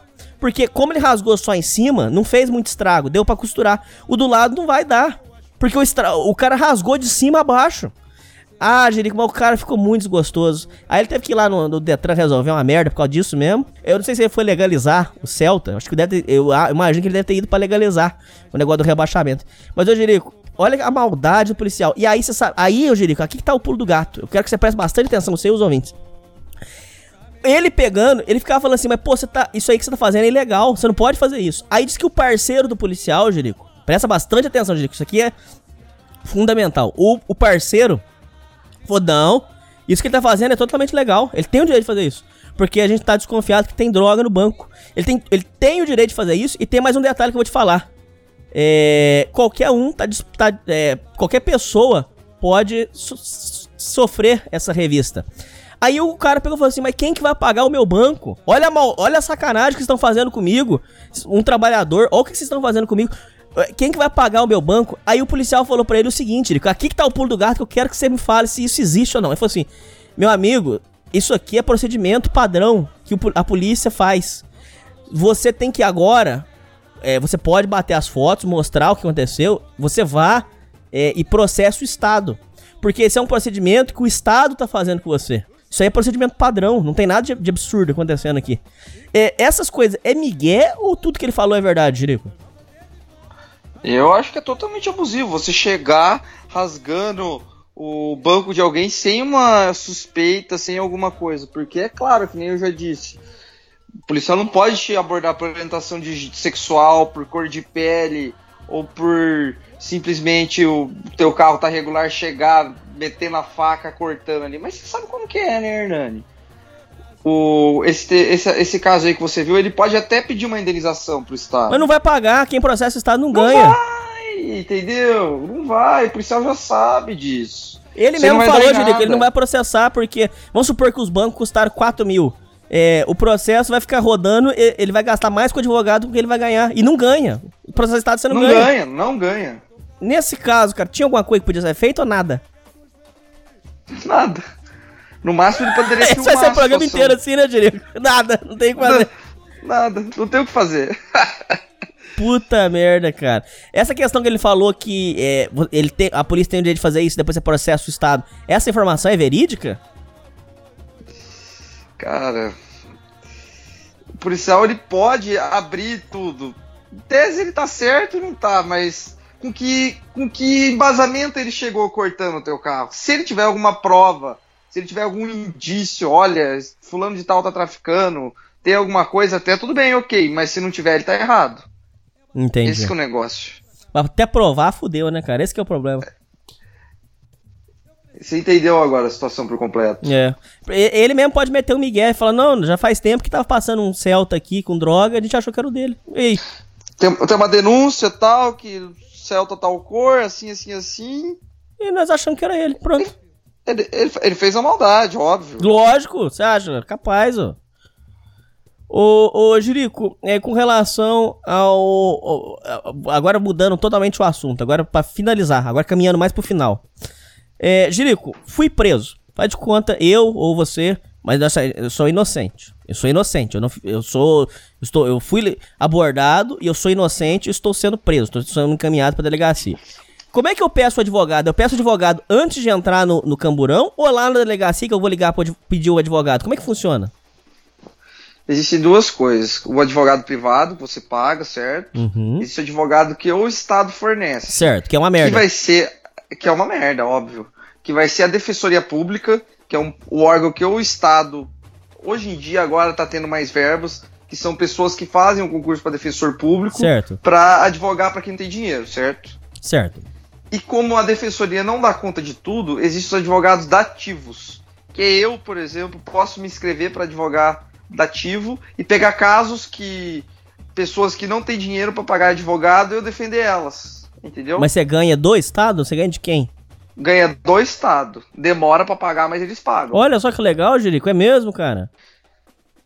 Contando até que eu tava defendendo. Fiz até, acabei de protocolar faz uns dois dias, uma defesa de um, de um rapaz que foi preso que tava com 6 gramas de cocaína. A polícia abordou ele na rua e ele foi acusado de tráfico. Nossa, mãe. Tá preso? Tá preso. Daí, como ele não tinha dinheiro para pagar advogado privado e o Estado é obrigado, não existe um, um processo, qualquer processo criminal no Brasil é totalmente inválido. Mas ele tá fudido, advogado. Tá fudido, tá fudido. E o problema agora, como que ele vai arranjar um emprego, Hernani? Manchou a carteira. Depois. Manchou a carteira e. Acabou, acabou. Por que, que você vai contratar um cara que já foi preso por tráfico, sendo que tem mil e outras pessoas na fila sem esse essa passagem? E a bem da verdade, Jerico, antes que o ouvinte pense merda, é drogado que se foda, não é esse o problema, mas é, você vai estragar a vida do cara por causa de, de, 6 gramas de posse, vai mandar o cara pra, como traficante, pô, é, tem, tem um limite também, não tem, Jerico? E não só também a questão do tráfico, Hernani, como a gente já tratou aqui da questão da Maria da Penha, essa questão, por exemplo, o- o- alguma pessoa que é acusada de bater na mulher, qualquer outra conduta de violência doméstica, como que essa pessoa vai arrumar emprego? A gente até já conversou sobre isso em outros programas. E, e é bem por aí mesmo. Você não, não tem muito o que fazer depois que você é acusado. Se você não tem um dinheiro para pagar um advogado bom e tá na, a, à mercê da defesa do Estado, você tá fudido. Mas, ô, Jerico, volta. Existe- sim. Existem defensores públicos que são bons, mas como tudo no, es- no governo, no serviço do Estado, o serviço não é eficiente. Porque eles não dão conta de tudo, não tem como. É um serviço sobre-humano pro tanto de pessoas que está dedicada naquele trabalho. Eu já trabalhei na Defensoria Pública, eu sei como é. Entendi. Mas volta lá, Jerico, que ficou meio confuso. Então vai, de conta, por isso me pegou. Se eu tenho um advogado particular, eu já posso ligar pra ele indo pra delegacia? Esse procedimento é correto? Posso, posso, pra ele me acompanhar na parte. Se foi, você diz um, se você foi preso em flagrante. Não, não sei, vamos supor. ah, vai, faz aí. Não, também. ah, Vamos, vamos dizer que você tá na tua casa, tranquilo, e chega a polícia com um mandado de busca e apreensão na sua casa, um mandado válido, ok. Ela chega 6 horas da manhã, que é a hora que ela pode entrar. Nesse período antes ela não pode entrar se não for situação de flagrante. uhum. E ela chega, te aborda, vamos dizer que você foi acusado de, sei lá, qualquer coisa, e furto, roubo, e tem um indício forte, foram buscar você lá na sua casa. Certo. Você já pode ligar pro seu advogado, olha, vou fazer uma ligação, eu quero que meu advogado me acompanhe, a polícia está aqui na minha porta. O advogado pode te acompanhar até em sede policial. Mas óbvio, só se for um advogado privado que vai fazer isso. Por que, que um defensor público vai fazer um negócio desse? E Entendeu? o público funciona Não tem- como? Volta lá no público agora. É, fui preso, tô na delegacia. Aí que eu aciono o público, como é que é? Você chega na delegacia, eles vão perguntar: você tem condição de pagar o advogado? Falo, tenho, vou chamar o meu privado. Ok. Você liga, vai, chama, ele vai atender você. Fala, não, não tenho. Daí eles vão caminhar e vão, é, vão nomear um advogado é, do Estado, que vai ser ou dativo ou vai ser o defensor público. Hum, entendi. É, mas aí a, o, o público vai ser muito mais lento, por exemplo, para pedir um habeas corpus, por exemplo. Com certeza, e não só isso, né, Hernani? Tudo que é pago, as coisas funcionam. Por que que se você me pagar, eu vou dedicar todo o meu tempo integral e vou fazer o um melhor serviço. E você vai me pagar muito melhor que o Estado, isso eu garanto. Porque vai estar tá mexendo com a sua liberdade. É tabelado, a, por exemplo, um habeas corpus, tanto, entendeu? Você acompanhar um processo do começo ao fim criminal, paga um tanto, entendeu? Entendi. E, e na, no mundo privado não existe um teto, certo? Você pode cobrar o tanto se quiser, o tanto que a pessoa está disposta a pagar o seu serviço ou o que ela acha que é bom, que vai resolver, entendeu? Entendi. Então, ne... E por isso que ah. o privado é melhor, porque a pessoa vai colocar toda a sua dedicação e todo o seu esforço em cima daquilo. Mas então, por exemplo, vamos, vamos dar um exemplo aqui, ouvinte. É, é o, o, o, o, ouvinte, por exemplo, ele tá em casa com a mulher dele e a mulher é, pilantrou, armou uma falsa acusação de agressão. A polícia veio e levou ele pra delegacia, por exemplo. Chegou lá, aí vão perguntar para ele do, do, do advogado e, e, e aí ele já, ele já requer o advogado do Estado. E, e esse, esse, esse, o advogado vai começar a ajudar ele em quanto tempo? Tem um prazo ou não? É quando der. Não existe um prazo. Tem, tem, tem uma, uma. Não sei se você já ouviu falar de audiência de custódia, né? Você já ouviu Não, não. O que, que é? Essa palavra. A audiência de custódia ela demorou para ser implementada no Brasil, que diz que dentro de 24 horas, no máximo 24 certo. horas, tem que existir um filtro, que é para o juiz ver se a prisão foi legal. O juiz até pergunta, isso é bem interessante, Hernani, que isso até foi um divisor de águas, tem muitos juízes que falam dentro do direito penal no Brasil. Pergunta se essa pessoa, quando ela foi presa, ela sofreu abuso policial, isso é bem interessante. Porque você teve, assim, muita honestidade, muitas pessoas falam, não, não sofri, entendeu? Ah, o cara abre o jogo. A pessoa não vai chegar e falar, abre o jogo. Tem, tem muitas pessoas que fazem de má fé, não, ele me agrediu, foi truculento. Mas por, se você não sofreu isso, por que, que você vai arrumar briga com um policial, entendeu? Concordo. Não tem motivo. Não sei se você tá entendendo. Oh, exato. E a audiência de custódia serve para quê? Pro juiz ver se você vai responder em liberdade ou não. Porque existe na lei alguns crimes que você tem o direito de responder em liberdade, certo? certo. Existe uma fixação ali. E a audiência de custódia serve para isso que daí você tem que ser daí você tem que ter um advogado acompanhando isso. Que daí vão nomear o Estado, o advogado do Estado ou o seu, que você vai ligar e falar, ó, vem aqui, eu vou te pagar tanto, e é isso aí, que você combinar com ele. Funciona assim. Mas em, em muitos casos não existe nem audiência de custódia em alguns lugares no Brasil. Que isso é um absurdo. É uma zona. Porque talvez a, talvez uma pessoa continue presa ilegalmente e não fez nada. Ou, ou tem o direito de responder liberdade pelo crime que ela supostamente cometeu. Gírico, já emenda esse assunto em outro. É, diz que tem uma, uma... Isso aí tem, tem tudo a ver, segura aí. O, diz que tem pessoas que estão, Gírico, é verdade essa história, que tem gente que tá na cadeia que já era para ter saído, mas que ainda não saiu porque o, o, o, o, juiz ainda não assinou. Diz que tem gente que ainda tá esperando o julgamento e tá preso eh, por causa disso. É, tá, é, tem, você já ouviu falar sobre essa história, Jerico? Isso é mais normal que você imagina, Hernani. Muitas pessoas que não têm dinheiro como a gente já estava, para pagar um advogado privado, para fazer um serviço decente, e a defensoria não dá conta de, fazer todo o serviço que tem para fazer, às vezes o alvará de soltura dela já, já deveria ser, ter sido expedido, essa pessoa ter sido liberada, porque ela já cumpriu o tempo da pena. O que, que acontece? Às vezes a pessoa nem sabe que já cumpriu todo o tempo dela, entendeu? Às vezes ela não sabe, o advogado não sabe, fica lá. Não tem, não tem o que ser feito. Tem o que ser feito pagar. Se realmente o Estado. E muitas vezes as pessoas não têm o dinheiro para pagar e acabam sendo esquecidas lá dentro. Ah, meu Deus. O cara já pagou a dívida dele. E, e, às vezes o que acontece também, Hernani, que é muito interessante, a prisão preventiva no Brasil às vezes é um pouco banalizada. Porque, às vezes, com o mínimo de indício, o juiz já decreta preventiva e num futuro vê que essa pessoa é inocente e ela cumpriu puxou cana à toa ficou presa à toa e ela era inocente. Nesses casos, o Estado limpa a ficha do cara ou vai ficar sujo para sempre, Diego? Não, prisão preventiva é, era é só pela garantia a instrução criminal. Vamos dizer, quando a pessoa ela tem o risco de fugir, ela tem o risco de ameaçar alguma testemunha, ela garantia da ordem econômica, garantia da ordem pública. Então o juiz decreta a preventiva para manter ela fechada, que vamos dizer, ela pode ser um risco para a sociedade. E se na instrução, na hora dele dar a sentença, fala, olha, acho que realmente ele não fez, ele sai como se nada tivesse acontecido. E que isso é um absurdo, né? Porque o juiz não pode chegar prendendo qualquer um assim de uma maneira com o mínimo de indício. Teria que ser uma coisa mais séria. Mas na prática a gente, a gente às vezes às vezes a gente vê que isso acontece na prática. Entendi. Ô, Jerico, agora para terminar, é, já tá no finalzinho. É, a, o, o Jerico, muitos, é, muitos debatem o seguinte: a polícia, ela pode entrar dentro, por exemplo, polícia militar. Vamos começar bem do basicão mesmo, do beabá, porque eu sou totalmente ignorante, os ouvintes também. A polícia militar pode entrar na sua casa, sim ou não? Primeira pergunta. É, segunda pergunta, é, como é que funciona o processo da, da, da, polícia, por exemplo, invadir a sua casa? Um som alto, o policial, por exemplo, pode invadir a sua casa? Como é que funciona essa questão? Hum, é... Esse é um assunto bem interessante, Hernani.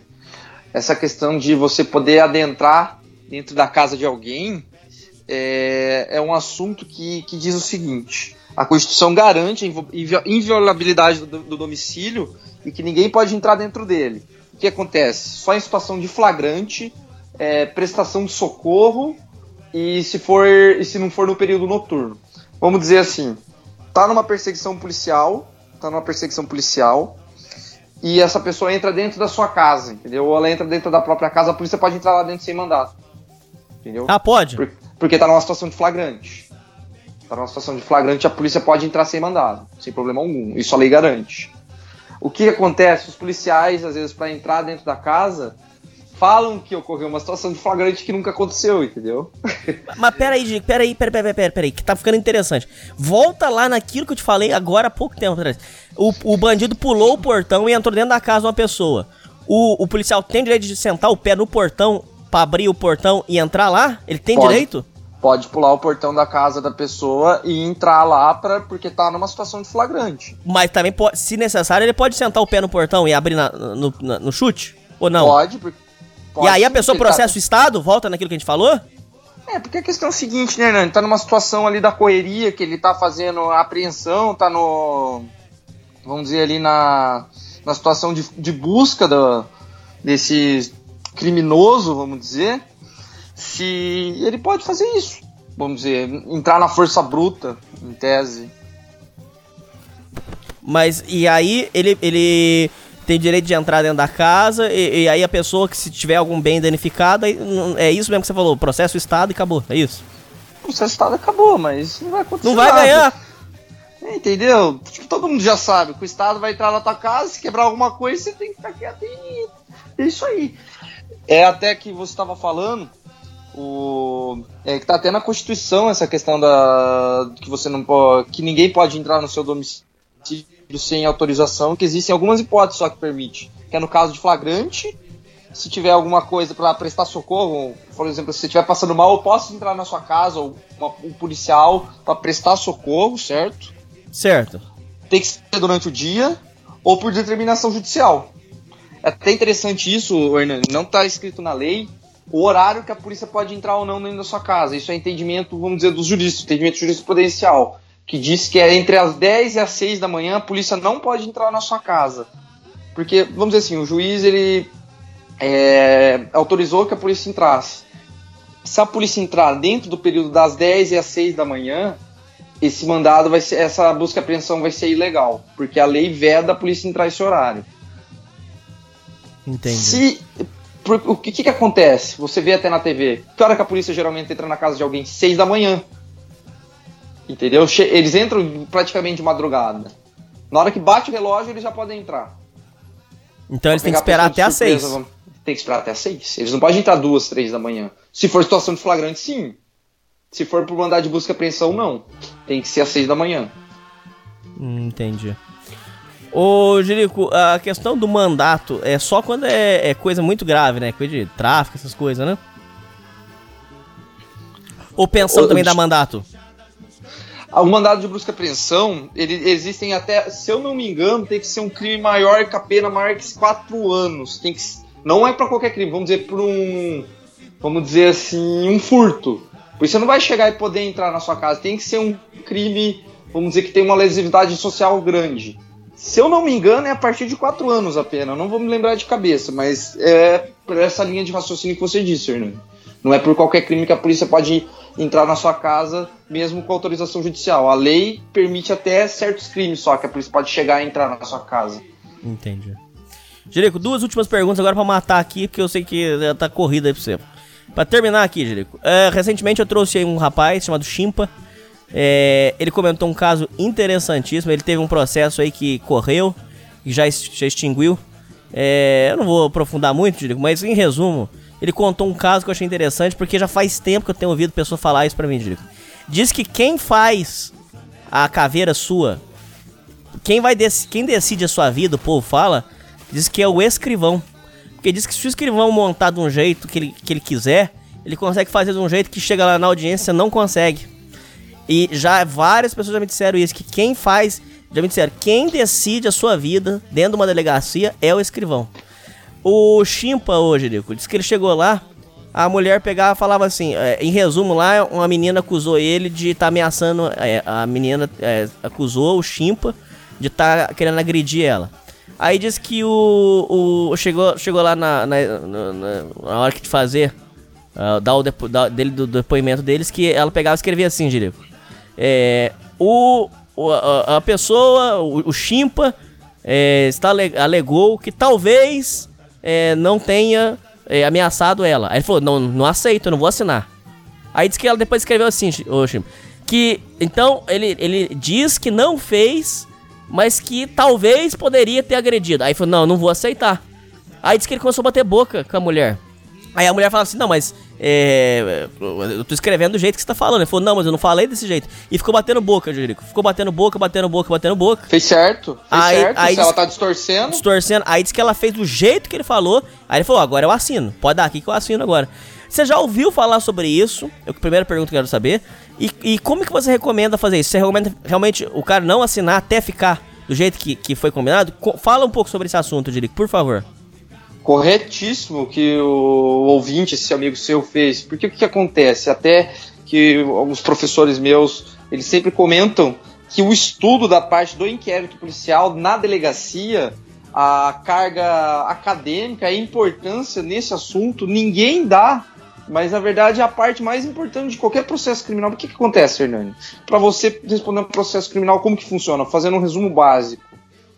Ou vai ser um boletim de ocorrência ou vai ser uma situação de flagrante, certo? Certo. Que daí esse boletim de ocorrência pode virar um inquérito policial que no futuro pode ser, pode ser uma prisão que a Polícia Civil vai investigar, tá bom?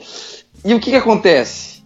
O Ministério Público, qual que é o contato dele que ele tem com o crime? O que a delegacia passou. É o olhar da, do delegado da Polícia Civil que ele vai ter. Não vai ser o dele.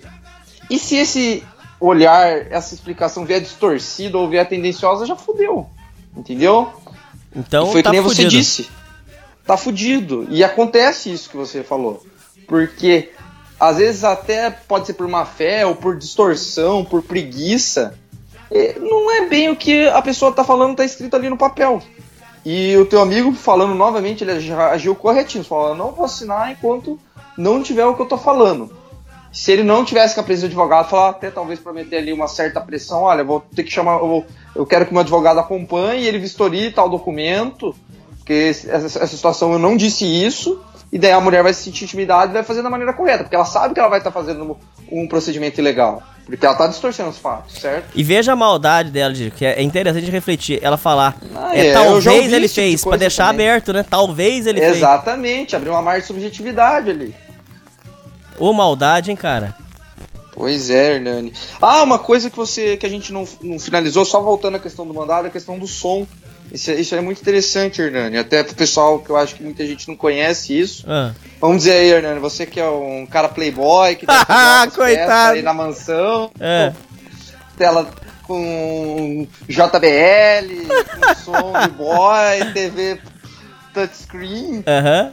Se você tiver com, com o som muito alto, regaçando, depois das 10 da noite, e a polícia chegar uma vez, duas, e falar, olha, não vai ter gente, a gente vai ter que tomar o som, eles podem entrar dentro da sua casa, eles, casa, seja onde for, o imóvel que for, bar, que seja o que for, eles não podem abrir uma gaveta de lá de dentro. Mas eles podem ir lá onde está o som e retirar o som, mas eles não podem mexer em nada. Isso tem que deixar. Isso tem que deixar isso tem que ser bem claro. Até eu já tive uma festa que aconteceu esse problema, os policiais agiram da maneira correta. Tinha bebida, narguile, tudo essa coisa lá na festa. O que, que eles fizeram? Ó, sem condições, vamos ter que aprender o som. Chegaram lá, não olhou pra cara de ninguém, foram diretamente no som, tirou e levou. Mas, mas eles pediram eles pra entrar. Resolvam. Oi? Eles pediram pra entrar? É até uma coisa que você não pediram para entrar, porque já tinham pedido para baixar o som e não abaixaram. Eles entraram, ó, a gente, vai, a gente tá entrando. Entendeu? E o seu som fica prendido aonde, Rico? Aí tá, vai ficar prendido na, na, delegacia e daí vai ter audiência dessa, dessa questão da apreensão.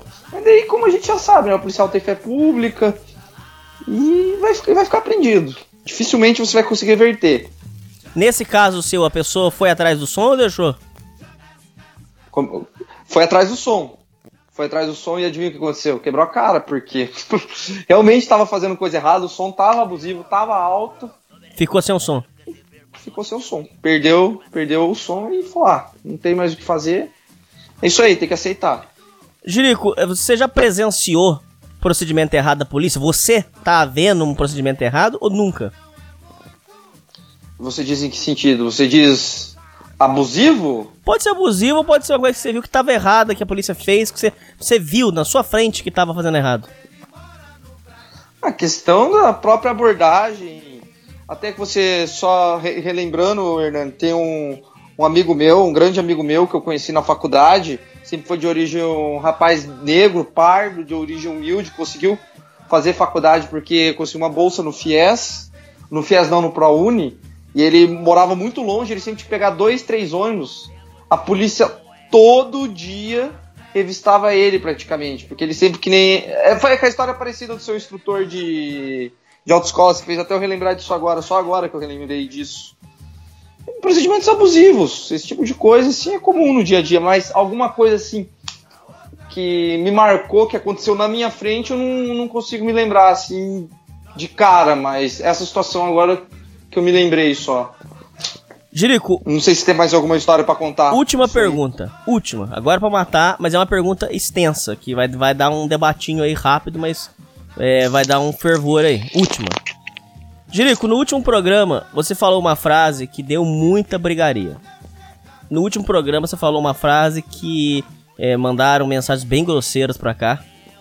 Eu já quero antecipar que eu concordo com você, porque eu acho que o ouvinte tá viajando. Mas vamos lá. No último programa você fez a seguinte afirmação, Jerico. Você afirmou: a polícia, infelizmente, a polícia é racista. Não podemos negar que a polícia é racista. Você afirmou isso. Eu, hoje, Jerico, eu acho que os ouvintes do Sociedade Primitiva, porque tá muito nessa de direita, nós somos contra a esquerda, o ouvinte ele começa a, a entrar numa de querer negar coisas óbvias. Então, por exemplo, ele, os ouvintes do Sociedade Primitiva, muitos afirmam que não existe racismo. Que racismo é uma coisa que não existe. Eu acho isso, eu acho isso uma insanidade falar. Mas não. Insanidade total. Mas não é que eu, eu tô sendo vitimista, não é que eu tô dizendo que o negro é um coitadinho, que. Eu estou, mas eu tô afirmando que. Eu estou afirmando e eu concordo com você, que a tratativa que é dada a um negro é diferente do que a do branco. O, o que, que você pode dizer sobre o racismo policial? O que, que você pode dizer pra gente, Dirico? Ele é nítido e claro, é só você olhar para a própria população carcerária no Brasil. Predominantemente negra a maioria das pessoas que são encarceradas, não só no Brasil, Mas não é que a gente tá dizendo que, a gente, que, que, tá, que, gente, que eles são coitadinhos, não é isso, né, Rodrigo? Não, longe disso. Longe disso, Hernani. Aqui eu acho que ninguém é bobo, todo mundo sabe que a minha opinião, a sua, como acredito que a maioria dos ouvintes cometeu algum crime, vai ter que cumprir a pena e acabou. Independente se é negro, branco, foda-se a classe social, o, o extrato bancário. A questão é o seguinte: pela cor de pele, existe outro olhar. A questão do, na lei de drogas é maior ainda nisso. A gente já falou, se o cara for boy branco, a polícia vai tratar de uma maneira diferente. Se ele já for negro, já vai ser outra abordagem, vai ser outra maneira de conversar. Infelizmente, isso acontece, a gente sabe disso. E, mas como que nem você falou, muitas pessoas negam que isso, que isso é coisa de gado, que isso é coisa de esquerdista. O que é uma besteira tremenda, né, G? É uma besteira, porque às vezes você acaba ignorando coisas que acontecem por uma ideologia por falar que é direita ou de esquerda, mas a gente tem que olhar a verdade, não. Não direita nem esquerda. Pensamento binário ou polarizado, exatamente. Então você acredita realmente no racismo policial? Isso é, você não tem dúvida que um negro, por exemplo, é tratado diferente do branco na abordagem? Exa concordo, acredito e fazendo o gancho que você disse, reafirmando. né, Que não é questão de coitadismo. É questão que isso existe fato. mesmo. É fato. Certo. É, Jerico, co- eu quero agradecer muito sua, pre- a sua participação aqui. Quero dizer pros ouvintes, se quiser ma- mandarem mensagem, eu vou deixar, eu vou deixar o e-mail na descrição, pros ouvintes mandarem e-mails. É, ô, Jerico, vamos fazer o seguinte, pedir pros ouvintes mandar casos é, que eles já passaram, é, se já, já sofreram abuso policial. Quem sabe a gente pode trazer boas histórias aqui, Jerico? Pode, pode fazer essa proposta pro pessoal. Jerico, quer mandar uma mensagem aí? O que que você quer falar pros ouvintes? Gostaria de agradecer a todo mundo que acompanha o programa do Hernani. Gostaria também que o pessoal desse um feedback, que achasse também falar sobre a nossa conversa que a gente teve hoje. Se tiver mais alguma dúvida, também pode deixar aí nos comentários, que vai ser um prazer eu poder responder todo mundo. E o, e o escritório, tá dando certo? Tá dando muito certo, cara. Eu não posso reclamar, não. Por mais que a advocacia tá saturada, existem muitos profissionais, o mercado é quase canibal. Eu não posso reclamar, não. Tá indo muito bem, a gente tá. É aquela questão do boca a boca, né? Não, não tem como qualquer outra profissão. Ninguém vai chegar, olhar um escritório de advocacia ali na esquina, vai chegar, vai entrar. A pessoa só vai lá porque você vai ter uma indicação. E conforme você vai fazendo um serviço bacana, um serviço honesto, va- vai, vai surgindo oportunidades. Talvez tenha que ter um pouco de paciência, perseverança, que isso vai acontecer uma hora. E eu acho que não só pro ramo da advocacia, como para outros ramos. Não estou fazendo uma visão romantizada do nosso sistema capitalista, mas. Para deixar claro aqui, já não sou comunista, né? Mas longe disso sou, né? Mas- clown around when I hang É isso around aí. with the underground. Girls used to frown, say I'm down when I come É around. isso aí, Gassing Jerico, they é isso aí, they ouvintes, e falou. they. Valeu. They'll never take me alive. I'm getting high with my 4-5. Cocked on you suckers, time to die. Even as a youngster, causing ruckus on the back of the bus. I was a fool all through high school, picking up dust, but now I'm labeled as a troublemaker. Who can you blame? Smoking weed help me take away the pain. So I'm hopeless, rolling down the freeway, swerving. Don't worry, I'm about to crash upon the curb. If my vision's blurry, maybe if they tried to understand me, what should I do? I had to feed my fucking family. What else could I do? Gonna be a thug. I was hanging with the homies, fuck hanging with them phonies in the club. Got my mind on danger. Never been a stranger to homicide. My city's full of gang bangers and drive-bys. Why do we die at an early age? He was so young, but still a victim of the 12 days. My memories of a corpse, mind full of sick thoughts, and I ain't going back to court. So fuck what you thought. I'm drinking Hennessy, running from my enemies when I let it be 23. There's so much pain.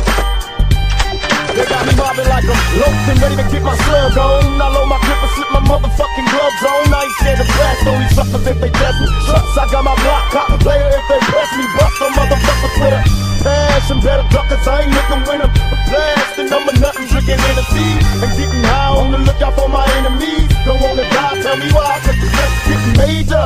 A buck 50 across the face with my razor. What can I do but be a thug until I'm dead and gone? I keep my brain on the game and stay headstrong. These sorry bastards wanna kill me in my sleep. I'm really cannot see and every day it's just a struggle. Steady thugging on the streets and I've been balling low.